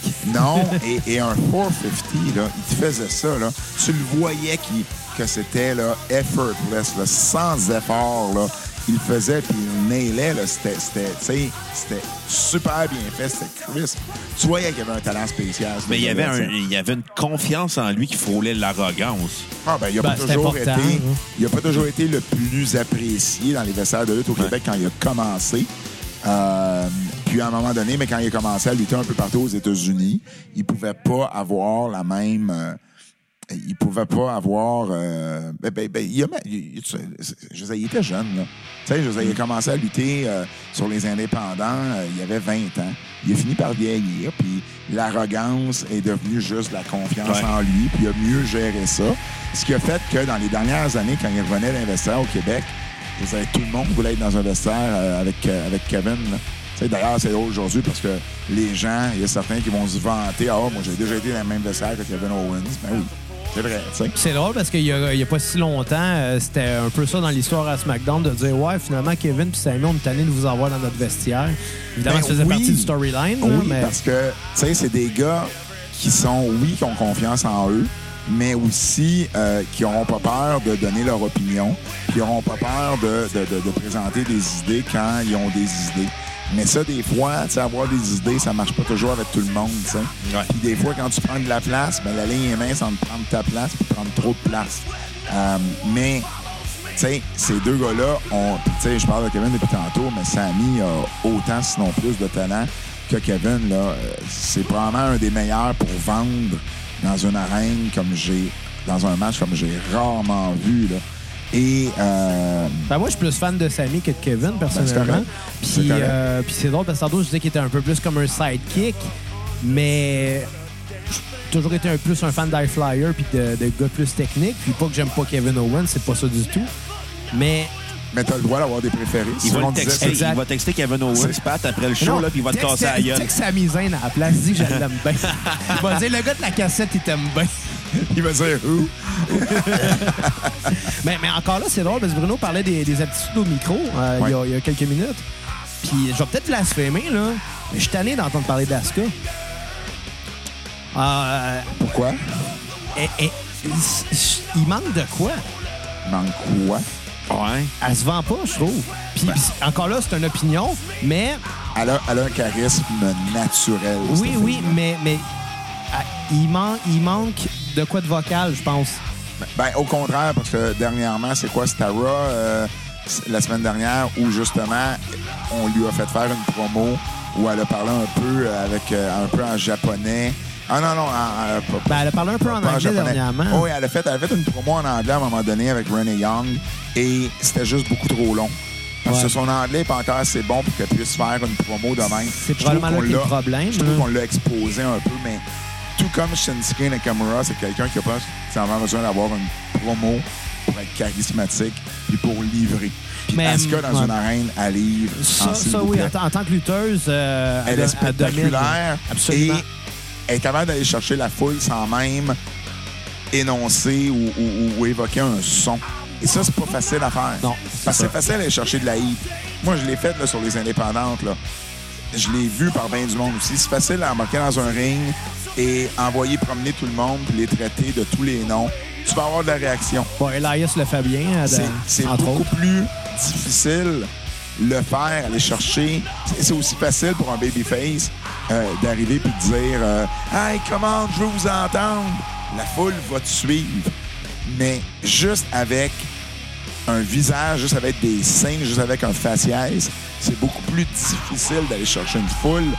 Et elle, elle arrive à le faire. Et elle arrive à le faire aussi avec les, les manœuvres qu'elle va faire, puis comment spectaculaire et bonne elle est. Ben, Donc, je trouve que c'est encore plus difficile dans son cas, puis je pense quand même qu'elle l'a réussi bien.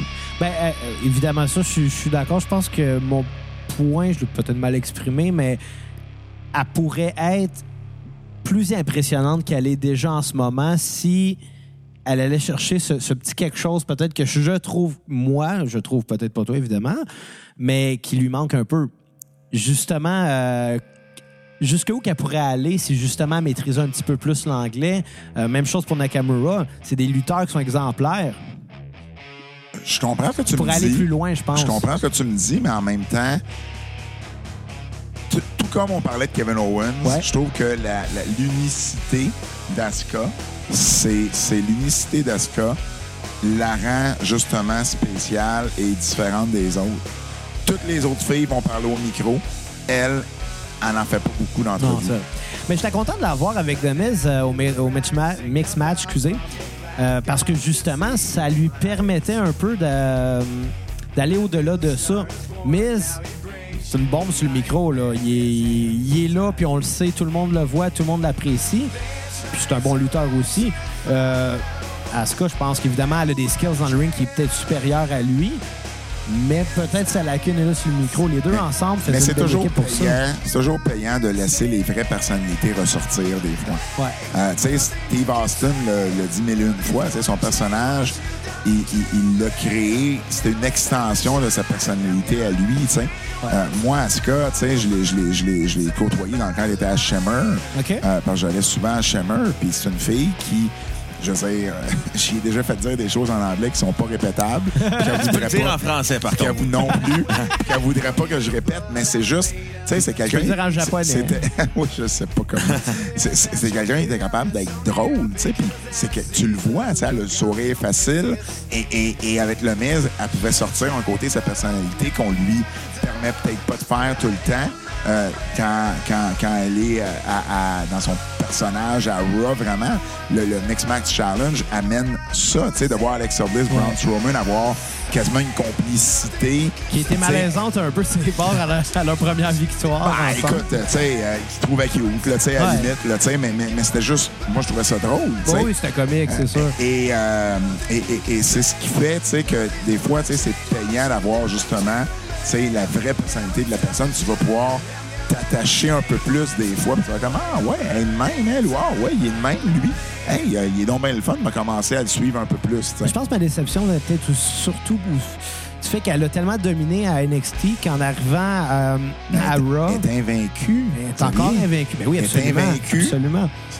C'est un, c'est un miracle que la WWE ait gardé cette streak-là aussi longtemps.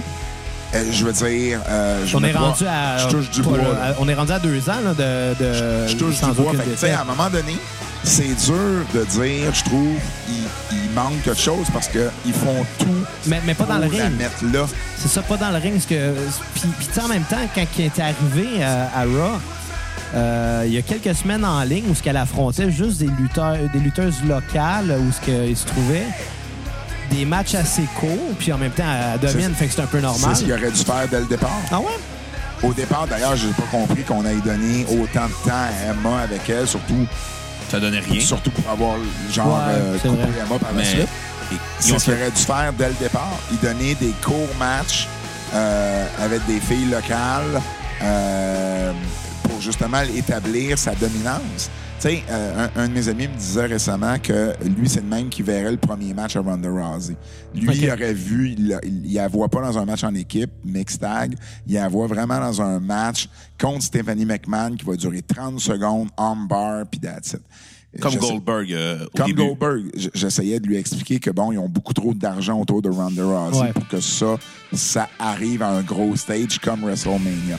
Mais, euh, mais c'est quand même Ronda Rousey, ça fait une réputation avec ses highlight reels là au UFC où ce qu'elle battait les filles relativement rapidement avec le armbar, tu sais. Donc, c'est une façon de monter quelqu'un. Ouais. Tu sais, il n'y a, pas encore là, tu sais. Il n'y a, y a- il y a pas de recette euh, miracle, puis il n'y a pas de, de pattern qui vont toujours marcher tout le temps. Tu vas essayer des choses. Tu sais, Goldberg, ça a marché. Ça a marché fort, là. Jusqu'à temps qu'il brise son streak. Juste à temps Ouais, qu'il mais brille. ils l'ont gonflé un peu son streak à Goldberg Mais- aussi. Là. Oui, ça, ça n'a pas aidé. Moi, je, ben, moi, Mais- je trouve ça drôle, en fait. J'embarque. J'embarque Ouais, là-dedans. Mais, mais, mais, puis, puis écoute, ça n'a pas marché il y a 20 ans, là, parce que les fans, à un moment donné, ils ont vu à travers ça. Ouais. Ça pourrait encore moins marcher aujourd'hui parce qu'on sait beaucoup plus combien de matchs les gars font, puis tout est beaucoup trop accessible. Mais la streak était une bonne idée au point que Colin, là, tu sais, euh, la- la- la- quand, il, quand il bat Hogan pour le titre euh, à, à- Atlanta, la foule Mais qui a été la pire erreur de la WCW de en même pas- temps. De ne pas avoir fait ça sur pay-per-view. Exactement. Ils l'ont Oui. fait live à TV, Mais sur moi, pay-per-view. Il, il était beaucoup trop concentré Ouais. à vouloir battre la WWF dans les ratings qu'ils ont oublié de faire de l'argent, tu sais. Et ça a été, ça a été la... la, hein, c'est, ce a genre des- c'est ce genre de décisions-là qui les, qui les a tués. Une petite question s'impose un peu euh, maintenant qu'on est sur le sujet. Puis là, on parle pour parler, là, évidemment. On parle souvent toujours pour parler En, en effet. Qui va mettre fin à ce streak-là, selon vous? de Ronda Rousey. Ça, c'est une euh, réponse euh, assez évidente. Je dirais que. J'oublie le nom de la lutteuse japonaise NXT. Carrie Sane? Carrie Sane. Ah, ça, je sais pas. Qui Je pense pourrait, pas. Qui pourrait peut-être, si elle monte, ça pourrait peut-être être l'adversaire idéal. Ils font, ils font des promos en japonais, puis là, Ouais. euh, ils pourraient créer Ben, quelque chose de spécial. Moi aussi, je suis d'accord Mais, que mais ce serait oui, Ronda. là, oui, mais... ça va arriver après sa première Ouais. défaite. Euh, La question, est-ce qu'on veut que la streak finisse tout de suite? Ou... Moi, en fait, je vois Ronda. Bon, là, c'est sûr que euh, les gens nous écoutent, puis on va déjà savoir. euh, vous nous écoutez, puis vous savez c'est quoi la carte de WrestleMania. Moi, je crois que Asuka s'en va contre Charlotte Flair, et non pas contre Alexa Bliss. Euh, donc, elle devrait battre Charlotte Flair pour la belle à WrestleMania et euh, avoir une bonne run de championne qui va l'amener à WrestleMania l'année prochaine 35. contre Ronda Rousey ou, mettons, SummerSlam, Ronda Rousey la bat à SummerSlam euh, pour le titre et Ronda Rousey défend le titre, arrive à WrestleMania comme, comme championne contre Charlotte Flair, mettons. Euh, ça dépend toujours. Est-ce que tu veux faire gagner le titre à Ronda à Mania ou tu veux qu'elle arrive à Mania comme championne? Ça, c'est une décision que la compagnie va devoir prendre à un moment donné. Il n'y a pas nécessairement une bonne ou une mauvaise réponse. Non, non, vraiment pas. Euh, c'est vraiment, tu sais, comment ça va être fait puis contre qui elle va lutter. J'ai dit tantôt que ce serait Ronda et Charlotte Flair. Ça pourrait être Ronda et Asuka, la première finale de WrestleMania. Ouais. Si c'est bien fait, si c'est bien fait, Ronda Rousey ne perd pas pendant un an. Asuka gagne la ceinture et a continué sa streak pendant une autre année comme championne, ce qui est complètement différent de juste avoir une streak quand t'es pas championne. Ouais. Et on arrive à finale de WrestleMania 35 dans le marché de New York, New Jersey, si c'est bien ça qui, qui, qui arrive, euh, avec deux filles invaincues à la WWE pour le titre euh, pour le titre féminin ou un des titres féminins de la WWE. C'est dur Ça à battre. beau, Ça- hein. ça, commence à ressembler à quelque chose qui est vendable pour main eventer ton WrestleMania. Hey, ça serait beau, ça. Il, il attend quoi la WWE pour t'engager? Euh, ben, dans un sens, ils l'ont fait cher. à Ah à chaque semaine. Mais euh, là, la seule chose que là, faut se dire, c'est que là, on enregistre euh, quand même un mois avant Mania. Je pense pas que le streak va être vaincu d'ici là, mais on va Non. le souhaiter pareil parce que sinon, nos prédictions sont euh, dans le trou. Mais on, va, on y va avec les questions du public? On en a des bonnes. Ben Ben, on en a quelques-unes qui ont déjà été répondues. Euh, on a Jeffrey Boulet, euh, un de nos auditeurs, qui demande depuis quand que tu adores la lutte, euh, puis euh, il- veut savoir c'est quand le podcast avec, euh, avec toi. Ben, 2 c'est- avril. c'est là, Jeffrey, en ce moment. Um, J'écoute la lutte depuis que j'ai 6 ans. Donc, j'en ai 41. OK. Je les fais pas, merci. Um, donc, ça fait On pensait 35 que t'avais ans. notre âge. Oui, je le sais, tout le monde pense ça. J'avais- ça fait 35 ans, mon père m'a emmené à mon premier show de lutte, j'avais 6 ans, un lundi soir au centre Paul Sauvé. Je me rappelle encore, on- j'étais avec ma mère, on magasinait aux Galeries d'Anjou. Et elle a appelé mon père avec une cabine téléphonique. Parce OK. oui, ça, ça existait, ça coûtait juste 25 cents.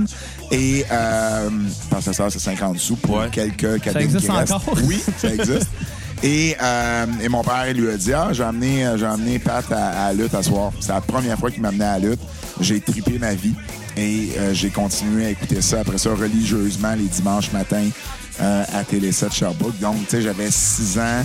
Donc, si on parle de 80, 82 environ. On n'était même pas nés, nous autres. On n'était même pas prévu. 82, 80, non, excusez, pas 82, 83. 83. Donc, euh, oui, voilà. Ensuite de ça, euh, ben, encore Jeffrey Boulet euh, qui dit que- que- qu'il est ton plus gros fan, euh, d'ailleurs, qui s'écoute à tous les mercredis soirs à TVA Sport. Euh, puis il aime pas bien ça quand tu chiales contre son beau Braun Strowman. Ah, ben- Pourquoi tu l'aimes pas, Braun Strowman? Non, non, non, mais Braun Strowman, son terrain de jeu, c'est à l'extérieur de l'arène, c'est pas dans l'arène. Euh, il- il est- OK, bon. Euh, On s'entend, là. TVA Sport demeure. euh, faut, que je vende ce qu'on voit. Et je- dans mon personnage, entre guillemets, de commentateur, pour moi, tu sais, Braun Strowman exagère dans ce qu'il fait. Il sait pas où s'arrêter. Puis, euh, euh, tu sais, ce qu'il fait est, est souvent reprochable. Dans, là, là, on switch de chapeau. Patrick Laprade, là, le gars, le gars Ouais. qui suit la lutte, là. Braun Strowman a beaucoup de potentiel. Braun Strowman, présentement, son problème, c'est que il est de loin meilleur à l'extérieur de l'arène que dans l'arène. Ouais. Donc, il faut à un moment donné qu'on trouve un milieu là-dedans. Parce que voir un match de 12 minutes de Braun Strowman où il est juste dans l'arène, c'est pénible. Il Ben, est il- limité. Il est peut-être pas encore prêt à, Exactement. à aller contre Brock. Par contre, par contre, tout ce qu'on voit de lui dans un brawl à l'extérieur de l'arène, tout qu'on- ce qu'on a vu depuis l'automne, ça marche bien. Puis ils ont réussi, là. Ils ont réussi à mettre Braun Strowman over. C'est le seul du clan Wyatt qui a de quoi envie en ce moment, je pense. Là. Puis, Ouais, puis non, je- non, je compte Bray Wyatt Ah, là-dedans. là. absolument, absolument. Bray Wyatt, c'est promo, je suis plus capable. Non, moi non plus. Je suis plus il- capable il- depuis- son- comprends pas ce qu'il dit. C'est. c'est- c'est, euh, Ah non, écoute. Depuis ça, son je feud avec, avec Balor. Ah on non, non, ça remonte avant ça. Puis son feud avec Roman Reigns. Ah, aussi, ouais. Ah, WrestleMania l'année passée, là. Ah, euh, avec, Ouais. euh, avec, euh, Avec les Randy, verres, Randy. Orton. ah, là. les images sur le ring. Ah, c'était. Ben, les images sur le ring, moi, j'ai trouvé ça intéressant, Ah, mais pas c'était peut-être pas les bonnes images. Pas, pas quand t'étais live. Ah non? Parce que nous autres, vous autres, ça l'a couvert vos écrans. Ouais. Nous, on le voyait juste sur l'écran, Ah, mais on continuait boy. à voir le match en dessous là, de l'écran. Là. ouais. Fait que, ah non, c'était. Mais, mais Bray Wyatt a, a- a quand même quelque chose de spécial. On parlait d'unicité tantôt, lui aussi, il n'a pas le physique. Euh, mais il y a quelque chose de complètement différent, mais c'est parce que là, il faut essayer de le, re- euh, de, de- de- de le réinventer un peu, le Bray. là. Il- Ben, Là, il la Il- rivalité il- avec Matt Hardy, ça, ça, ça le réinvente plus. C'est là. rendu trop long. Il, est- il est quand même meilleur qu'Husky Harris, là. On va se le dire. Ah, ça, il n'y a pas de doute là-dessus. Mais Oscar Harris, il lui mettait pas de chandail. Ouais, il n'y a pas de barbe non plus. Ça, ça l'aidait peut-être pas. Là. Euh, Pierre-Luc Delisle euh, qui veut savoir euh, y a-tu euh, voyons collé. Y a-tu des suites à, son- à ton aventure à coup de foudre? C'est- vrai que tu n'as pas lu 5 livres hein, dans ta vie. Le, le pire, c'est pas vrai pas tout, c'est juste que c'est dyslexique. Ouais, c'est ça. Euh, euh, coup de foudre. euh, coup de foudre. euh, non. Ce que ça m'a donné, c'est que celle que j'avais identifiée à la fin a été euh, a fait un événement euh, un événement au, euh, au Houston du quartier 1030 euh, où elle m'a demandé d'animer l'événement en question. Donc ça m'a donné une paye, une coupe de bière gratuite. Euh, mais il n'y avait pas d'avenir euh, avec cette, euh, cette fille-là. Et euh, celle que je trouve un peu plus de mon goût, ben, elle avait un chum. Elle était un coup de foudre. Euh, elle avait pas de chum quand elle s'était inscrite. Elle avait fait un chum avant l'enregistrement. Puis à un moment donné, Ah. ils ont fait comme fait, ben regarde, c'est pas grave, là, c'est un show de télé. Ouais, Ah, c'est ça. OK. Puis ça demeure un show de télé, faut pas Ouais. oublier ça, tu sais. Fait que c'est ça. Moi, je viens de la lutte, fait que je pas surpris. Est-ce que. Mathieu Baron ferait un bon lutteur? Mathieu Baron, ben, il y, a- il y a le physique. Mais avant, Très quand il était dans... Mathieu, en passant. Hein? Très sympathique, Mathieu. Ben, à l'époque de Love Story, quand il était là, il y avait la physique pour être un lutteur. Ah, absolument. Il y avait le physique. Genre le, euh, le nouveau test. Ah, puis, euh, tu sais, il y, a- y un bon parler, Ouais. tu sais, il peut faire des bonnes promos. Ouais. Euh, Maintenant que le, le show a été cancellé, il y a Bon, peut-être y y a peut-être un avenir dans la lutte. avenir ah, dans la lutte. peut-être, ce ton-là. Moi, j'aime ça voir de la lutte. Fait que- Ouais. Euh, bon, on en a parlé un peu tantôt, mais je vais la reposer juste parce que je l'aime, cette question. Kevin McKenzie euh, qui demande T'en penses quoi du Atomic Leg Drop de Hogan Il suce la marde, oui ou non? Et sinon, pourquoi? Fait que c'est pas, c'est pas, euh, je pensais que c'était. Ah non, les gars de la lutte, c'est pas de la lutte, c'était la question de la télé. Ouais. Ouais. Euh, donc, Kevin, euh, ben non, euh, ça, ça, ça suce pas rien. Euh, c'est, euh, fallait qu'on en parle. Fallait qu'on en parle pour que la tune part. Euh, Ouais, non, de- Wyatt. De Wyatt. Non, non, écoute, euh, pour vrai, euh, le leg drop, c'était un move de son époque. Ça a bien marché. Les gens, on s'en souvient tous du leg drop, donc pour moi, ça a bien marché. Ouais. Si le move n'avait pas marché, là, on s'en souviendrait pas. C'est vrai. Euh, donc, euh, Comme le Sister Abigail. on, on se rappelle du People's Elbow, le Five Knuckle Shuffle. C'est pas nécessairement les moves les plus spectaculaires, euh, mais en même temps, c'est des moves qui ont été efficaces et que les gens se souviennent encore aujourd'hui. Ben, juste, mettons, un spear, là. Il n'y a rien de. Comment je dirais, de compliqué dans l'idée d'un spear à la base, là. Mais, chaque fois qu'on voit Goldberg faire un spear, c'est impressionnant. C'est- l'important là, c'est de mettre le move over. Ça peut être le move le plus simple au monde, mais de mettre le move over, d'aller chercher un- une réaction chez le fan qui le regarde. Tu sais, euh, c'est ça l'important. Ils ont réussi à mettre over là, ce que j'appelle l'écrasement monstrueux, là, le, le power slam de, de, Bra- de Braun Strowman. Ils ont réussi à mettre ça over, qui est un move super simple. là, tu sais. Donc, Ouais. c'est toujours la façon de se présenter. Puis je pense qu'avec Hogan, ils ont réussi. Puis je rejoins euh, euh, ce que tu me disais que Benji a dit là-dessus, que tu sais, ça venait avec, ça venait avec, ça venait avec quelque chose, ça venait avec une préparation. Ouais. Euh, tu savais que ça s'en venait. Là, fait que quand le move arrive, tu- le, le crescendo là, il montait. Là, puis là, quand le move arrive, c'est tu C'est l'attente qui est importante. ben c'est le, oui. le drum roll. C'est un peu comme à l'époque, euh, petit gars, je tripais sur le chokeslam à Kane, mais ça reste un chokeslam relati- c'est quand même relativement simple comme move. Mais tu sais, Mais c'était spectaculaire. Il y a bien avec- des finishes, il y a bien des finishes que le move est juste bien normal, tu sais. Euh, mais non, c'est ça. Euh, hum. Éric Lafrance, on salue Éric. Euh, euh, c'est quoi le moment où ce que tu t'es dit Wow, c'est ça que je veux faire de ma vie? C'est à quel moment? Ben, C'est pas, c'est pas mal la, la même question que Jeffrey a demandé. Ben, c'est ça que je veux faire de, de- de- de ma vie. euh, tu sais, euh, j'aurais jamais pensé être impliqué autant dans le monde de la lutte. C'est un concours de circonstances. J'ai commencé, j'étais juste fan. puis j'ai réalisé ça récemment en écrivant sur le 20e anniversaire du Montreal Screwjob. Parce que le lendemain de cet événement-là, je me retrouve euh, à l'université, c'est banc d'école. Euh, moi, fièrement, avec mon T-shirt de la DX. Puis là, je vois un de mes collègues de classe euh, à l'UQAM qui avait son T-shirt de Stone Cold Steve Austin. Évidemment, bon, on est le lendemain de Survivor Series, donc tu te dis, OK, il arrive de là, lui aussi. Deux fans de lutte dans une même classe, on va s'asseoir. Il me disait, Hey, Pat, viens t'asseoir à côté de moi. On commence à jaser, puis bon, euh, de fil en aiguille, on est devenus amis, puis on a commencé à écouter les pay-per-views ensemble, tout ça. Et lui, en 99, a parti son site de lutte qui s'appelait attitudeqc.com. Euh, et en 2001, moi, j'ai rejoint son site comme, euh, comme euh, collaborateur. Je faisais des chroniques. Euh, et au même moment, lui commençait à s'impliquer dans la lutte au Québec euh, avec la FLQ, avec euh, Paul Leduc, son fils Carl Leduc, euh, qui était pour FLQ, pour Fédération de lutte québécoise, non Oh, ouais. pour, euh, le Pas libération libération du Québec. donc, euh, et, et j'ai commencé à suivre la lutte indépendante au Québec avec lui. Euh, j'ai commencé à m'impliquer. C'est là que j'ai fait mes premiers pas à la FLQ. C'est là que j'ai sonné la cloche, comme je disais tantôt. J'ai été gérant, tout ça. Euh, et euh, et c'est de même j'ai fait mes débuts dans la lutte au Québec.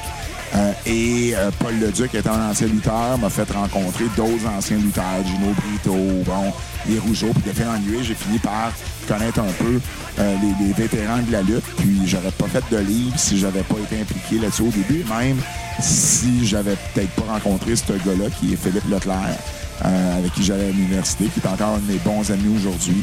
Euh, et puis... euh, et puis non, ça a été... euh, à un moment donné, j'étais impliqué là-dedans. Je me suis dit, à 30 ans, c'est sûr que je ferai plus ça. Et c'est, on est 11 ans plus tard, puis je suis encore plus impliqué que jamais. Euh, donc, euh, tout est arrivé un peu, euh, un concours de circonstances, puis étape par étape. Puis euh, j'en suis très reconnaissant de tout ce qui m'est arrivé là-dedans. Euh, Il y a encore Eric euh, qui euh, pose aussi la question. Euh, y a-tu un moment où ce que tu dis ça c'est unique, on verra plus jamais un moment comme celui-là? Ça, c'est un moment qu'on verra plus. Ça, c'est unique. Euh, Hogan Rock. Je pense pas que ça va pouvoir être. Ouais, ça va être dur, Je euh, pense que ça, ça pourra pas être recopié. Ils ont tenté de le recopier avec euh, euh, Cena The Rock, Ouais. mais ça n'a pas eu le même Ça n'a impact. jamais eu le même impact. Euh,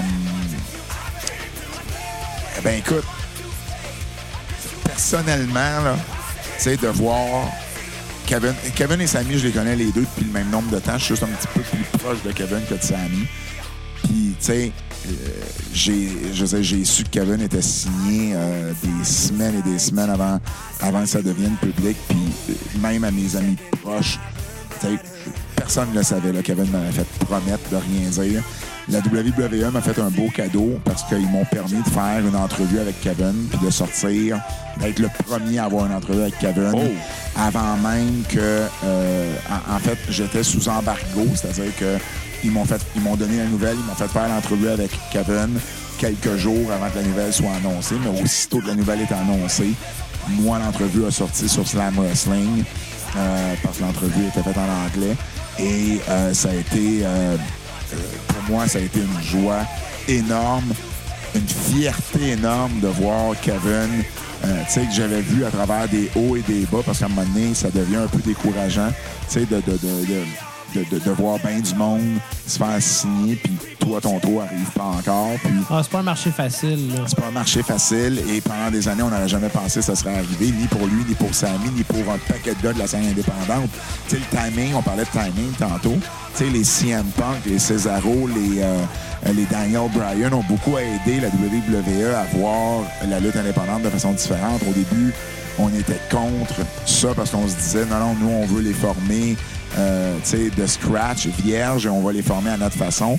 Tandis que là, ben, euh, ils ont réalisé que des gars avec de l'expérience, c'était pas mauvais, puis qu'il y avait des followings. Puis bon, NXT a beaucoup changé la donne à ce niveau-là. Mais écoute, tu sais, moi, ce moment-là, au niveau personnel, va toujours rester spécial parce Ah, que, euh, tu sais, euh, c'est un de mes amis, puis j'étais tellement, mais tellement fier, tu sais, de, de le voir accomplir son rêve. Puis, euh, euh, puis je me rappelle encore quand, euh, quand, quand il a lutté contre Cena, euh, je m'en allais en Floride chez lui. Euh, et euh, il était sur la route. Et euh, il y avait le mercredi, parce que vous vous rappelez, il a lutté contre Cena le lundi. Ouais. Puis le mercredi, il y avait un takeover. Il luttait contre Sami Zayn. Euh, il luttait contre Sami. Euh, il avait gagné la belt en février. Puis là, on était au mois de mai. Puis là, il avait gagné. Il défendait la belt contre Sami. Et, euh, et il m'avait dit, en passant, euh, tu veux peut-être écouter Raw lundi. Il m'avait- rien dit d'autre, il m'avait juste dit ça. Et, euh, et j'ai fait Ah ouais? Et, et, tu sais, des moments comme ça avec Kevin, Wow. c'est toujours spécial. Puis euh, très, très fier de lui. Très fier de Sammy aussi, mais euh, euh, ça, c'est un moment avec Kevin que je pourrai jamais oublier. Euh, une autre question d'Eric, c'est sa dernière. Selon toi, le plus beau ou le plus bon move de lutte que tu as vu, que ce soit techniquement ou esthétiquement parlant? Il y a des bonnes questions. euh, Le leg drop d'Hogan. Non. Ah! Je les aime, les Non. questions d'Eric. À chaque fois qu'il pose des questions à nos invités, là. Euh, le plus beau move de lutte. Écoute, euh, Asuka, quand elle prend quelqu'un de nulle part pour lui donner un armbar, je trouve toujours ça super beau.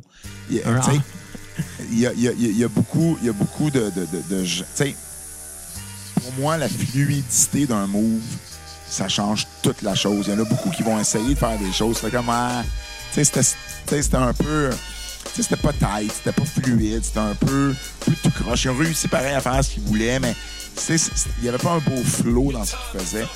Moi, à la base, un beau move, ça va être quelque chose qui, qui, qui, qui est qui- c'est ça, qui, qui a une belle fluidité. Puis elle peut prendre n'importe qui dans n'importe quelle position, puis aller avec un armbar qui, qui fait comme Wow, c'était donc bien cool ça à voir. Euh, sinon, au niveau spectaculaire, peut-être. euh, je sais pas, c'est une bonne question. Je, je, je sais pas si j'ai vraiment. Je sais pas si j'ai vraiment un move que je trouve comme à chaque fois que je le vois, je fais comme Wow, c'est Ricochet est un lutteur complètement débile qui fait des moves que j'ai pas hâte d'être obligé de traduire puis d'annoncer. euh, parce que c'est tellement, tu sais, justement, trop spectaculaire. C'est des vrilles. C'est, c'est... J'appelle Alain Goldberg qui me donne des leçons de, de, de, de salto arrière et de double boucle piqué parce que, tu sais, c'est des choses que, que, que- que- qui sont tellement, tu fais comme, wow, qu'est-ce qui vient de se passer là? Si vous avez la chance de voir des matchs entre Will Ospreay, moi, j'ai vu WrestleMania à Dallas, justement, Ricochet, Will Ospreay. Et je veux dire, je, je sais pas les moves qu'ils ont fait. J'ai aucune idée. Mais c'était tellement beau, tellement spectaculaire. Je te dirais, Eric, la réponse là, se retrouve dans ce match-là. Si vous êtes capable de pogner, ça s'est passé à un show de. Je pense que c'était Evolve. OK, oui. Euh, Ricochet, Will Ospreay, Dallas, le, le samedi de WrestleMania, je me trompe pas, le vendredi ou le samedi de WrestleMania. Et, et- et c'était tout simplement super beau à voir. Et j'avais pas de mots pour ça, comme j'ai pas de mots pour cette réponse-là. Mais euh, euh, j'ai pas un move en particulier vraiment qui fait comme, oh, wow, à chaque fois je le vois. Ah, ben, tu vois, je dis non. Le package Power Driver de Kevin Ah est oui. toujours venu me chercher. C'est un move qui était complètement unique, complètement différent. C'est un Power Driver, là. Mais c'était quelque chose qui était, qui était vraiment. euh, sais, dans la façon que tu vas locker les bras, dans la façon qu'il le, il le tenait, il pouvait tourner, regarder la foule, puis là, le dropper. Toujours qu'il y avait, quelque chose de, de, de, de le fun dans ce move-là. Puis, euh, le petit Torieux, à chaque fois qu'il ne peut pas le faire à la WWE, évidemment, parce que les Power Drivers sont interdits. À cause de Owen Hart? Euh, ben, à cause plus gros que ça, à Ouais. cause de toutes les blessures Ouais. au cou, et tout ça. Mais ça a Et- été le. le, le, le- Ben, ben, c'est ça ça, ça n'a pas, l'incident ça a qui a pas aidé. effectivement. Ouais. C'est comme si tu disais que euh, c'est à cause de Chris Benoit si Daniel Bryan peut plus lutter. C'est pas Ben, il y c'est a un plus peu- compliqué que ça aussi. Là, Mais en, en bout de ligne, en bout de ligne, c'est... Là, la euh, playlist a reparti. Il va y avoir, il va y avoir d'autres chansons. T'as même pas tune à Balor. Il va y avoir d'autres chansons qui vont partir. Bon, et, et, et, euh, et, et- et- et pour vrai, là, à Star, quand il le fait, il le transforme en, euh, en, en genre de, de, de, de- de side suplex. OK. Et, et- et- mais la première fois qu'il l'a fait à son match à Payback contre John... C'était-tu Payback? Contre Backlash contre John Cena au pay-per-view? Euh, et il- l'a locké, puis je dis, oh non, il va pas le faire, il va pas le faire. Puis là, ben non, c'est un side suplex. Ouais, il peut pas. Fait que, euh, bref, mais oui, Eric, désolé, j'ai pas vraiment une réponse précise à ça, mais euh, euh, Ricochet, Will Ospreay, je te dirais, tout ce qu'ils ont fait dans ce match-là était euh, super spectaculaire. Ensuite de ça, ben, c'est pas une question. Il y a la mère Bruno qui dit bonne soirée, les gars. Ben merci. Ben, bonne soirée. bonne soirée à Maman Bruno. Moi, étant donné qu'on est un podcast en général de musique, même si on parle tout le temps de lutte pareil, euh, moi, je vais avoir une question qui est. Je sais tout de suite, c'est une question plate, mais je crois que, que, que- a de circonstances. Oui. Ta tonne de lutteur préféré? Euh, probablement, euh, j'ai bien trippé sa tonne de la DX. OK. Qu'on a eu en début de podcast. Oui. Ouais. J'ai euh, la tune d'Austin, pas tant, juste, juste la vitre. En fait, c'est pas la tune d'Austin, c'était la réaction au monde sur la tune d'Austin. T'entendais la vitre brisée puis le monde levait d'un coup là. C'était, c'était- mais mais, mais c'était peut-être pas tant la tune, c'était peut-être juste l'intro. Euh, je tripais sa tune du Wolfpack. OK. Ouais, j'étais un gros fan de, de- de Kevin Nash. Quand j'ai commencé d'ailleurs sur la scène indie, puis mon nom de chroniqueur, c'était Big Sexy. Euh, ce qui était vrai, mais en même temps, c'était pour Kevin Nash. Euh, donc, euh, ouais, je trippais sa tune de, du Wolfpack. Euh, j'ai... euh, ouais, moi, je te dirais, c'est peut-être là, parmi mes... parmi mes, mes, euh, mes préférés, euh, euh, ben, euh, Sexy Boy de, de, de, de, de Shawn Michaels, parce que on est arrivé avec une traduction. Ah, OK, non, non, non, non, je l'ai, je l'ai, je l'ai. la toune de Edge. Oh! Ah, avec. euh, OK, t'as- t'as-tu la toune de Edge? Je vais la mettre. euh, OK, mets la toune de Edge, je m'ai expliqué pendant ce temps-là. Skip c'est celle bon. de Stone Cold, on a La, entendu. la, la toune de Edge, on, encore là, je vais à la même place écouter les pay-per-view les dimanches depuis euh, 15 ans. J'ai j'ai- j'ai 15 ans, euh, 2004. 14 ans. J'ai déjà pas tant. Euh, et puis, euh, on est un groupe un peu le fun, là, tu sais, où ce on va faire des jokes, on va chanter, on va crier, on, on- on a, on a vraiment du, euh, du, du- du plaisir. Et, euh, et puis, euh, on, on est, euh, on, chante la tune de Edge. La, la tune part et on connaissait pas les paroles, on comprenait pas les paroles. Fait que OK. Ce qu'on faisait, c'est qu'on chantait du à peu près. Fait que ça donnait avec voilà ouais, ouais. Ben tu, tu vas voir là, elle va partir là. Il y a un J'ai mis la version d'Alter. Bridge, là. Pas la version Edge. euh, J'ai mis la version de la originale. Ouais, c'est ça. Donc, le- le- la, la tune part, puis Ouais. part, en fait. Là. Fait que on va continuer à parler pendant l'intro. Mais on s'est mis juste à faire des sons sur la tune. Et, et c'était, c'est devenu, là, tout le monde au resto-bar au coin du métro, si on va voir les pay-per-view, euh, sort, genre, se rassemblait pas loin de notre table pour nous entendre faire la tune parce qu'ils trouvaient ça incroyable. Et à ce jour, à chaque fois qu'on voit Edge, mettons, dans un pay-per-view parce qu'il fait une apparition, c'est rare maintenant, mais quand ça arrive, on, fait la tune. Et, j'ai hâte que là, ça parte parce que nous en faire un petit bout. Mais, c'est très, très drôle. Puis là, j'ai comme pris, tu sais, j'ai un amour particulier pour, euh, pour cette tonne-là, là, mais euh, euh, et, et- et j'en ai même parlé même une fois à Edge. Euh, ouais. What a way, the way, what a way, never rise. What a way, what a way, the way, rise, rather rise. On, on comprenait pas ce qu'il disait, fait qu'on faisait ça. Là, là, j'étais peut-être pas sur le beat, là, mais, mais, mais, mais c'était, on faisait juste ça, mais on est genre 15, 20 à faire ça et à chanter la tune à tue-tête. Et, et j'avais compté ça à Edge qui avait trouvé ça euh, euh, très, très, très, très drôle. Et euh, c'est ça. C'est dans les meilleurs moments, ça, d'apprécier la lutte en gang, de vivre l'émotion. Puis euh, ça me fait juste penser à, à son speech à Edge quand il a, il a annoncé Ouais. qu'il allait prendre sa retraite. Chaque fois que je vois ce speech-là, ça vient me chercher. Puis pourtant, à l'époque, euh, je dis à l'époque, Edge n'était pas mon préféré. Maintenant, évidemment, c'est sûr qu'à un moment donné, on vieillit on, on réalise qu'est-ce que ces gens-là ont fait. Mais à chaque fois que je vois ça, là, ça vient me chercher. là. Ouais, fait que, tu sais, c'est- c'est- ça pour moi, c'est un souvenir, qui m'a toujours à voir, là. Puis en plus, j'ai- eu l'occasion d'y en parler à lui, ce qui est, Ben ce qui oui. est encore plus particulier. C'est un méchant trip, là, c'est sûr. Fait que, euh, fait que c'est ça. Fait que non, euh, ça. euh, là, je les comprends un peu plus, les paroles, parce que j'ai fini par les lire, ce que j'aurais jamais dû faire. Mais, euh, mais, mais c'est juste, euh, c'est juste bien drôle. Tant mieux. Alors, c'est quoi t'écoutes comme musique à part des tunes de lutteurs à cause de nous? euh? J'écoute pas grand tonne de lutteurs, en fait. Dans mon playlist, j'ai genre AJ Styles puis Sami Zayn en ce moment. Euh, J'écoute beaucoup de pop, beaucoup de top 40, euh, euh, tout ce que tu peux retrouver dans un dans un dans les quelques dance clubs qui restent ou dans des bars qui vont jouer de la musique.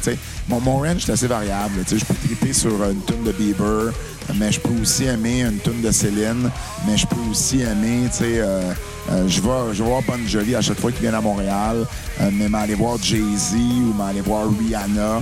J'ai été voir Britney Spears à, à Vegas. J'ai vraiment un range très pop, mais très varié dans, dans ce pop-là. Euh, puis, euh, mais tu sais, m'aller voir Metallica, m'aller voir Ouais. ACDC, euh, m'aller voir U2. Tu sais, c'est- c'est- c'est c'est un peu varié. là. Je suis assez... euh, comme, comme à la lutte, dans le fond. J'aime beaucoup de styles, bien, bien des choses différentes. Puis, euh, est-ce plus Raw ou SmackDown? Ben, je suis Il définitivement. n'y a pas le choix d'être raw, là. Plus Raw, parce que c'est Raw tous les mercredis soirs à voilà. Sport. J'ai pas le choix. C'est c'est le Red Brand. C'est drôle, hein? On dirait que SmackDown, ces temps-ci, parce que, tu sais, dans six mois, ça va peut-être être complètement différent, tellement que ça change vite, le milieu Hey, de la lutte. par le temps que l'émission soit diffusée, ça va être différent. Peut-être. Euh, ces temps-ci, là, les seules choses qui me ramènent à, à- à SmackDown, c'est les, segments avec Kevin puis Sammy. Ouais, ben c'est sûr que ça, pour ça, c'est le fun. Je trouve qu'il y a trop euh, de tag team à SmackDown. C'est fou comment il y en Là, on va a. voir comment tout va changer avec, le- avec le pay-per-view par mois, là, maintenant qu'ils ont changé, euh, qu'ils ont changé ça. Mais par contre, c'est des pay-per-view qui vont être de 4 heures avec un pre-show d'une heure. Donc, tu es assis pendant 5 heures de temps. C'est toujours plus difficile d'essayer d'intéresser ton, ton auditoire pendant 5 heures de temps. Mais en même temps, euh, euh, c'est un défi. Puis, euh, non, non, mais, tu sais, Raw, tu sais, je- c'est parce que Raw, j'ai, tu sais, moi, je me souviens, euh, tu sais, ça jouait à minuit dans le temps. Oh, la tune du Wolfpack. Tu vois, ça, c'est mon côté hip-hop. Ouais, c'est ouais. mon côté hip-hop qui ressort, là, tu sais. Puis, euh, ouais, exact. Et, et euh, j'aimais plus le Wolfpack que la NWO Black and White. Et puis, euh, je suis... euh, non, c'est ça. Donc, Raw, tu sais, ça va rester spécial. Raw, c'était l'émission avec laquelle, tu sais, l'air attitude a été tellement importante. C'est c'est l'émission que tu voulais pas manquer. Ah oui. Euh, écoute, je connais une personne, euh, un de mes anciens amis, qui, euh, qui a déjà, genre, parti tôt d'une date avec une fille. au, moment, au moment où il était pour se passer quelque chose avec la fille, il a regardé l'heure, puis il dit non, non, il dit faut que je m'en aille parce que Raw commençait, tu sais. Fait Ça a tu sais, pas marché avec la fille? Ah ben, tu n'as jamais revu la fille, voyons.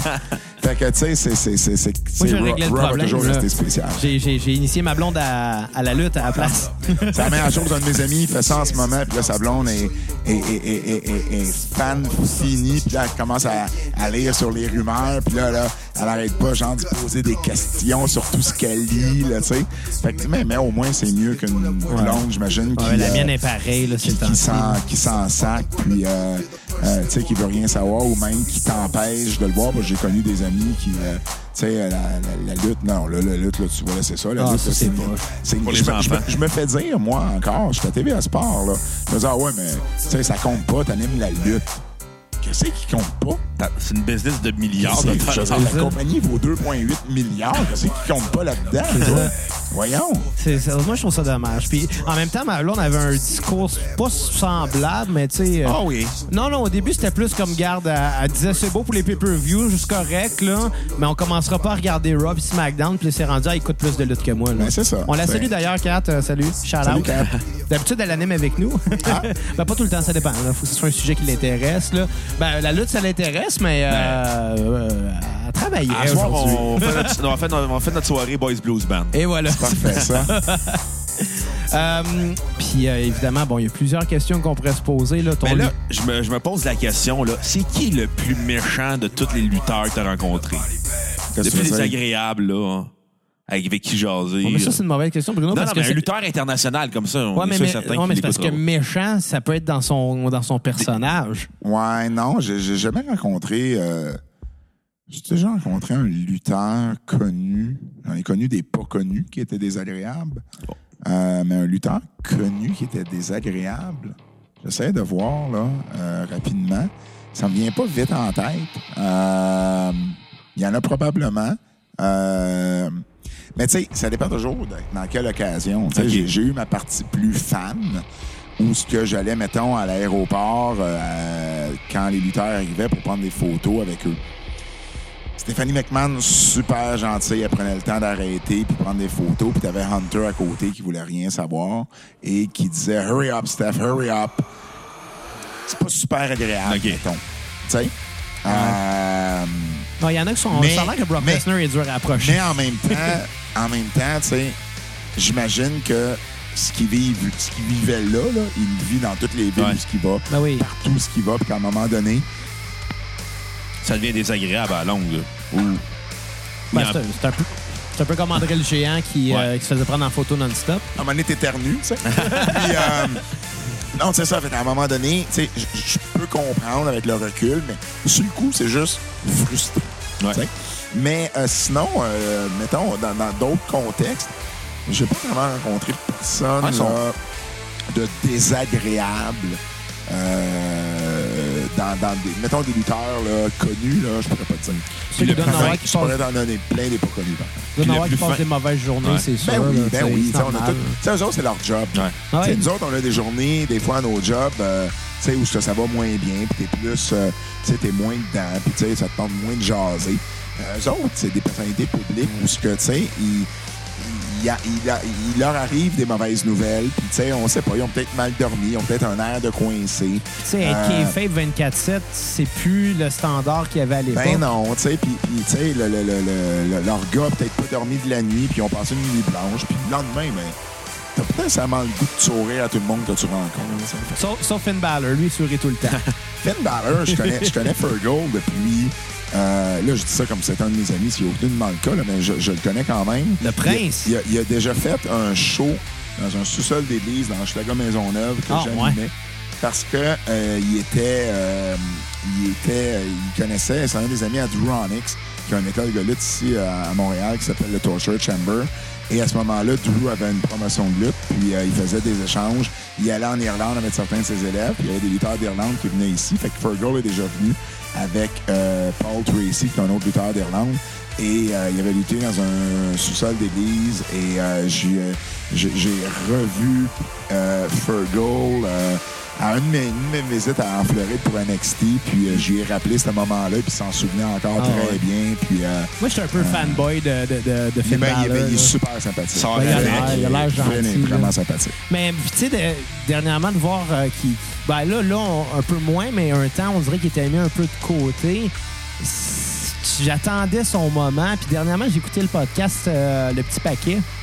Euh, puis Stéphane Morneau disait qu'il avait l'impression que, ouais, finalement, ben, Finn Balor, c'est peut-être juste une tourne d'entrée. Hey, ça m'a brisé le cœur d'entendre ça. Ouais, ben, tu sais, c'est parce que Puis je comprends pourquoi il a dit ça son, aussi. son, son, son, break, il l'a manqué quand il s'est blessé, quand il est devenu ça. champion universel.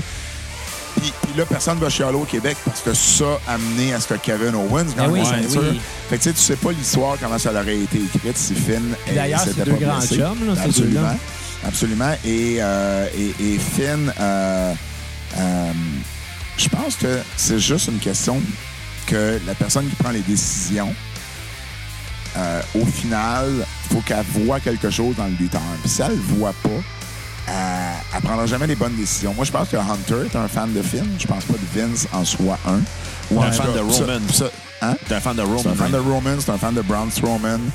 Euh, fait que, tu sais, il y a des choses qu'on va continuer à avoir, la WWE, tant que c'est Vince qui va prendre, qui va avoir le dernier mot. Euh, par contre, Finn est un lutteur extraordinaire.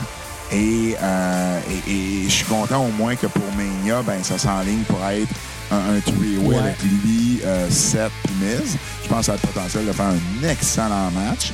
Et au moins, ben, on Ouais. l'utilise en cas de chose. Je pense que mes Finn, trois lutteurs préférés. je pense que. Finn, c'est plus qu'une tonne d'entrée. Ouais. Euh, c'est juste que, tu sais, un peu comme on parlait avec Sammy tantôt, faut juste, Il manquait, excuse. faut juste, faut juste trouver une façon euh, de, les, de, de, de, de, de- de l'utiliser pour justement qu'il puisse exploiter tout son talent. Faut pas oublier aussi que la personne qui prend la décision doit voir la business autour de ça. Puis, veut, veut pas, euh, un incident comme qu'est-ce qu'il y a eu quand il a gagné euh, le titre de champion universel, c'est un risque pour l'entreprise Ouais. se dire si on fait confiance encore à ce gars-là, on sait pas ce qui peut arriver, Exact. ça. Ça, c'est sûr qu'être injury prone, c'est jamais bon. Euh, tu sais, Dolph Ziggler, il ira jamais plus haut qu'il est parce qu'il est vu comme injury prone. Il Ouais. est vu comme, euh, tu sais, c'est- c'est. Je sais pas, le Benoît, appelons-le le Benoît Brunet de, de, de la WWE. Tu sais, C'est un gars qui, qui peut se blesser. Puis bon, à un moment donné, la WWE a juste décidé, ben regarde, ça, c'est le plafond qui va aller, euh, malgré le talent qu'il a. Puis ben regarde, il a signé avec la WWE, donc j'imagine qu'il doit, il y trouver son compte là-dedans. Ben, à un moment donné, euh, tu peux aussi accepter d'un moment donné d'être mid-card puis de te dire, ben, j'aurais peut-être pas un règne de champion universel, mais je peux Ouais. aller pour l'intercontinental puis être, ça, ça va être respectable. là. Bubba Ray Dudley Le plus Oh. désagréable? est peut-être le Ah plus ouais? C'est ce que j'ai entendu souvent dans des podcasts de lutte. Pas avec moi personnellement, mais je l'ai vu être désagréable avec du monde, mais j'ai- été témoin. Là. Donc, ouais, je te dirais peut-être Bubba est euh, peut-être un des plus désagréables. C'est drôle, je suis pas Mais- surpris. Mais en même temps, moi, j'ai une expérience avec euh, super bien été. Mais je l'ai vu avec d'autres gens pas avoir cette même euh, ce- cette même euh, relation-là ou, réa- ou- ou lien-là. Fait que bon, bref. Puis ça vient de me popper Mais, mais, c'est Puis c'est le vrai, plus c'était fin, mon, euh, mon team préféré dans le temps, puis je suis pas surpris pareil qu'il a l'air méchant. Euh, Le plus fin, de- le plus fin, à part Kevin Owens, Sami Zayn, là. Euh, Finn Balor est un des plus sympathiques, sans l'ombre d'un doute. A goal. Euh, qui d'autre? Euh, Cesaro. Ah oui? Oui. Cesaro, je l'ai interviewé. euh, ça a donné deux années en ligne. On s'est parlé genre euh, au mois de décembre, dans le temps des fêtes. Puis euh, c'était drôle, on est revenu. Ça, ça va devenir notre rendez-vous euh, genre annuel. Avec ou sans palette, ah, Il y avait des palettes dans le temps, mais super, super, super sympathique. Euh, euh, Cesaro, euh, oui. Il a l'air- il a l'air fin. Puis les podcasts de, de lutte, t'en écoutes combien à peu près par semaine? Euh, J'écoute principalement le Wrestling Observer Radio. De avec Melzer. euh, Meltzer puis Alvarez, Brian Alvarez. Euh, fait que, tu sais, il y en a un le, le- le- il y en a un le samedi soir, il y en a un le dimanche quand il y a des pay-per-view, il y en a un le lundi après Raw, il y en a un le mercredi. Puis des fois, le vendredi, ça dépend la, la- la- ça dépend l'actualité, puis ça dépend s'il y a eu des gros shows. Fait c'est un, un 3 à 5 fois par semaine que j'essaie d'écouter euh, le plus religieusement possible. Avec le plus d'inside euh, pour le- Ouais, ouais, moi je traite bien gros là-dessus, tu sais, tout ce qui est un peu euh, euh, inside, côté business aussi, tu sais, parce que bon, les gens pensent que là, le, le- le- le newsletter de Dave, c'est euh, c'est- des potins, c'est un dirt sheet, le mot dirt sheet, je suis pas capable. C'est c'est- c'est- c'est le Wall Street Journal de la lutte professionnelle, l'Observer, puis tu sais, c'est- c'est- c'est- tu sais, il, il va te décortiquer la business la WWE, puis tu sais, moi, ça, ça, ça me fait triper, là, j'adore ça. Euh, des fois, j'aime mieux ça que euh, regarder un match, des fois. OK. Euh, je, je- je- je- ben, peut-être pas, mais j'aime autant Ben, t'es ça. mieux, mettons. regarder les, t'es mieux écouter ça que regarder les matchs de SmackDown. Ah, ça me dérange pas, les matchs de SmackDown. Euh, euh, J'aime beaucoup ça. J'aime autant ça, suivre tout ce côté-là derrière scène. Tu sais, il y en a, moi, j'ai un de mes amis, lui, euh, tu sais, il tripe lutte, là, il tripe vraiment. Mais lui, tout le côté derrière scène, puis business, là, il s'en fout pas mal, tu sais. Moi, j'aime autant ça. Euh, puis, euh, euh, récemment, j'ai écouté une couple d'épisodes du, euh, du euh, Talk is Jericho. Ouais. J'ai écouté Edge Christian quand il y a des invités qui m'intéressent. Mais j'écoute des podcasts quand je suis dans mon auto. OK. Fait que quand je suis pas dans mon auto, j'écoute pas de podcast. C'est très- Tu sais, m'a finir, de- m'a le commencer dans mon char. S'il reste comme 10 minutes, 15 minutes, me le finir chez nous. Mais euh, chez nous, tout seul, c'est très, très rare que je fais juste, hey, m'écouter un podcast. En faisant la vaisselle, des fois, ça se fait bien. Ouais, mais euh, ouais, j'ai un lave-vaisselle. Ah, pas moi. C'est- ça la vie des gens riches et célèbres. qu'est-ce que tu veux? Moi, j'en ai Ils pas ont de des lave-vaisselle. lave-vaisselle. Ben moi, c'est parce que ma maison, est trop, ma maison est trop petite, là, en fait. Là. Pas de place dans ma cuisine. As-tu d'autres questions, Bruno? Euh, ben, qu'est-ce qui s'en vient euh, dans l'avenir comme futur livre, à part André le Géant? Est-ce qu'il y a d'autres Euh, projets? Non. Euh, tu sais, on y va un livre à la fois. OK. J'aurais pas pensé en faire d'autres après le premier. Fait que là, je vais vraiment un livre à la fois. Euh, fait que ça va être le géant qu'on va essayer d'avoir en français puis en anglais simultanément, si on est capable. Parce que le deal est en anglais. Allez-vous parler de son expérience dans l'émission Les Brillants pour notre ami Simon Portelance? Peut-être pas dans la version anglaise, parce que je suis pas sûr que Gilles La Tulipe connecte vraiment au Texas puis à New York. Euh, Je serais surpris. Gaston contre- Lepage, peut-être? euh, Par... non, pas plus. Euh, par contre, dans la version. Ben, tu sais, il y a toujours moyen de l'expliquer que, tu sais, il a fait beaucoup de. Parce que nous, ce qu'on veut là-dedans, c'est vraiment rétablir, rétablir son lien avec Montréal, qui a toujours été sous, euh, sous-parlé, sous-discuté, sous-représenté. Montréal est une plaque tournante pour André. Euh, et, et quand je vois, mettons, la WWE qui avait sorti un livre il y a genre euh, 10 ans sur André, euh, et que les, dans les 22 premières pages, on était déjà en 1979. Après 22 pages, OK, Ouais. qu'il y a quelque chose qui manque. Là. Euh, donc, pour nous, Montréal a été beaucoup plus important. Pas pour nous. Montréal a été plus important dans la vie, dans la carrière d'André que le monde pense, que le monde savent. Et il n'y a aucun ouvrage à date, aucun. euh, Il n'y a rien qui a été fait sur André qui représente totalement ce que Montréal a été pour lui. Fait que nous, on veut vraiment là, euh, remettre ça, remettre les pendules à l'heure avec ça. Donc, oui, on va quand même parler qu'il a fait des émissions au Québec, mais dans la version française, c'est sûr qu'on va peut-être aller un peu plus dans le détail. euh, tout comme on a fait avec Mad Dog Vachon, tu sais. Euh, on avait une photo de Mad Dog Vachon dans notre livre en français avec Michel Louvain. Bon, ben, dans le livre en anglais, on, on a enlevé cette photo-là, on en a mis un autre, tu sais, parce que ça résonne moins à quelqu'un d'ailleurs de se faire parler de Michel Louvain que de se faire parler de Terry Funk. Le beau Ouais. la, la dame en bleu, mais à un moment donné. hein. Ils vont faire Sticks, Sweet Madame Blue. Puis, Peut-être, bon, bon, bon flash. puis euh, moi, une question que je me pose euh, en, en- en tant que, que gars qui connaît ça, la lutte.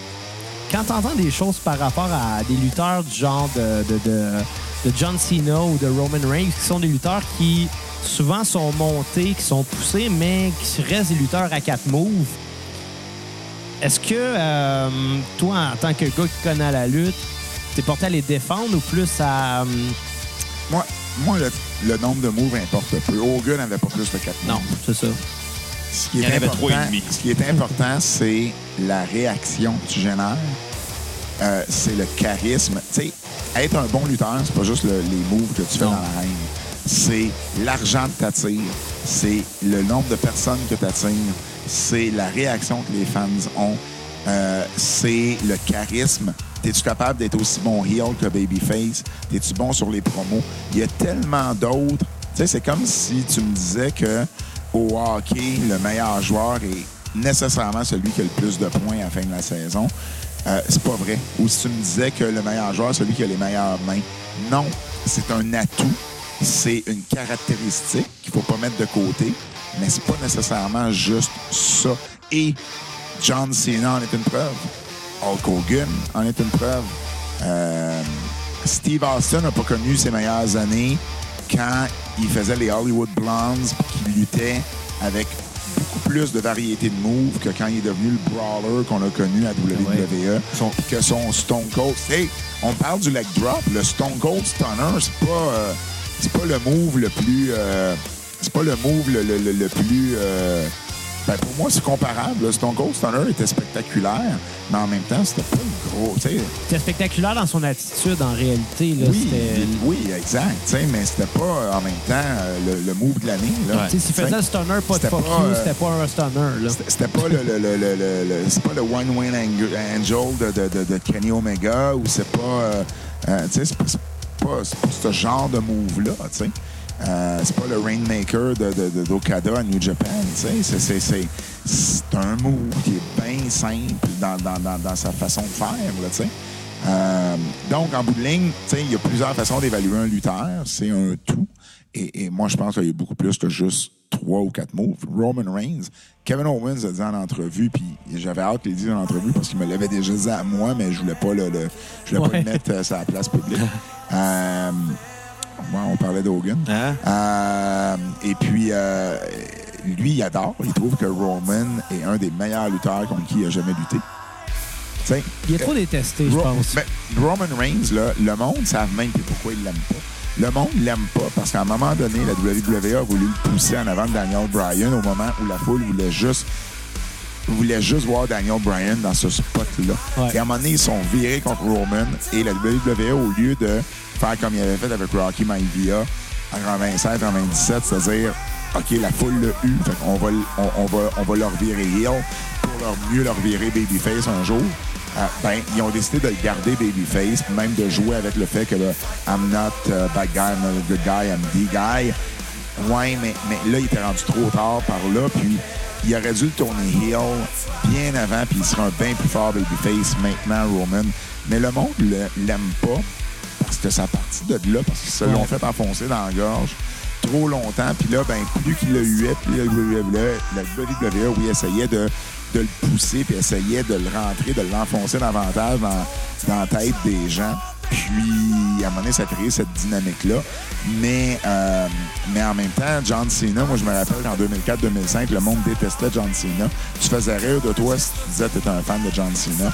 Et maintenant, ces mêmes gens-là vont dire, ben non, Cena, il est super bon, tu sais. Ouais. Parce qu'il a toujours fini par livrer dans les gros matchs. Et regardez les matchs de Roman, il finit toujours par livrer dans les gros matchs. Fait que, tu sais, pour moi, ça, ça me stresse pas. Puis oui, je vais les défendre parce que euh, les gens, c'est correct, tu sais. Les gens vont parler avec émotion. Puis c'est correct parce que c'est ça qu'on va aller chercher. Ouais. C'est de l'émotion chez les gens.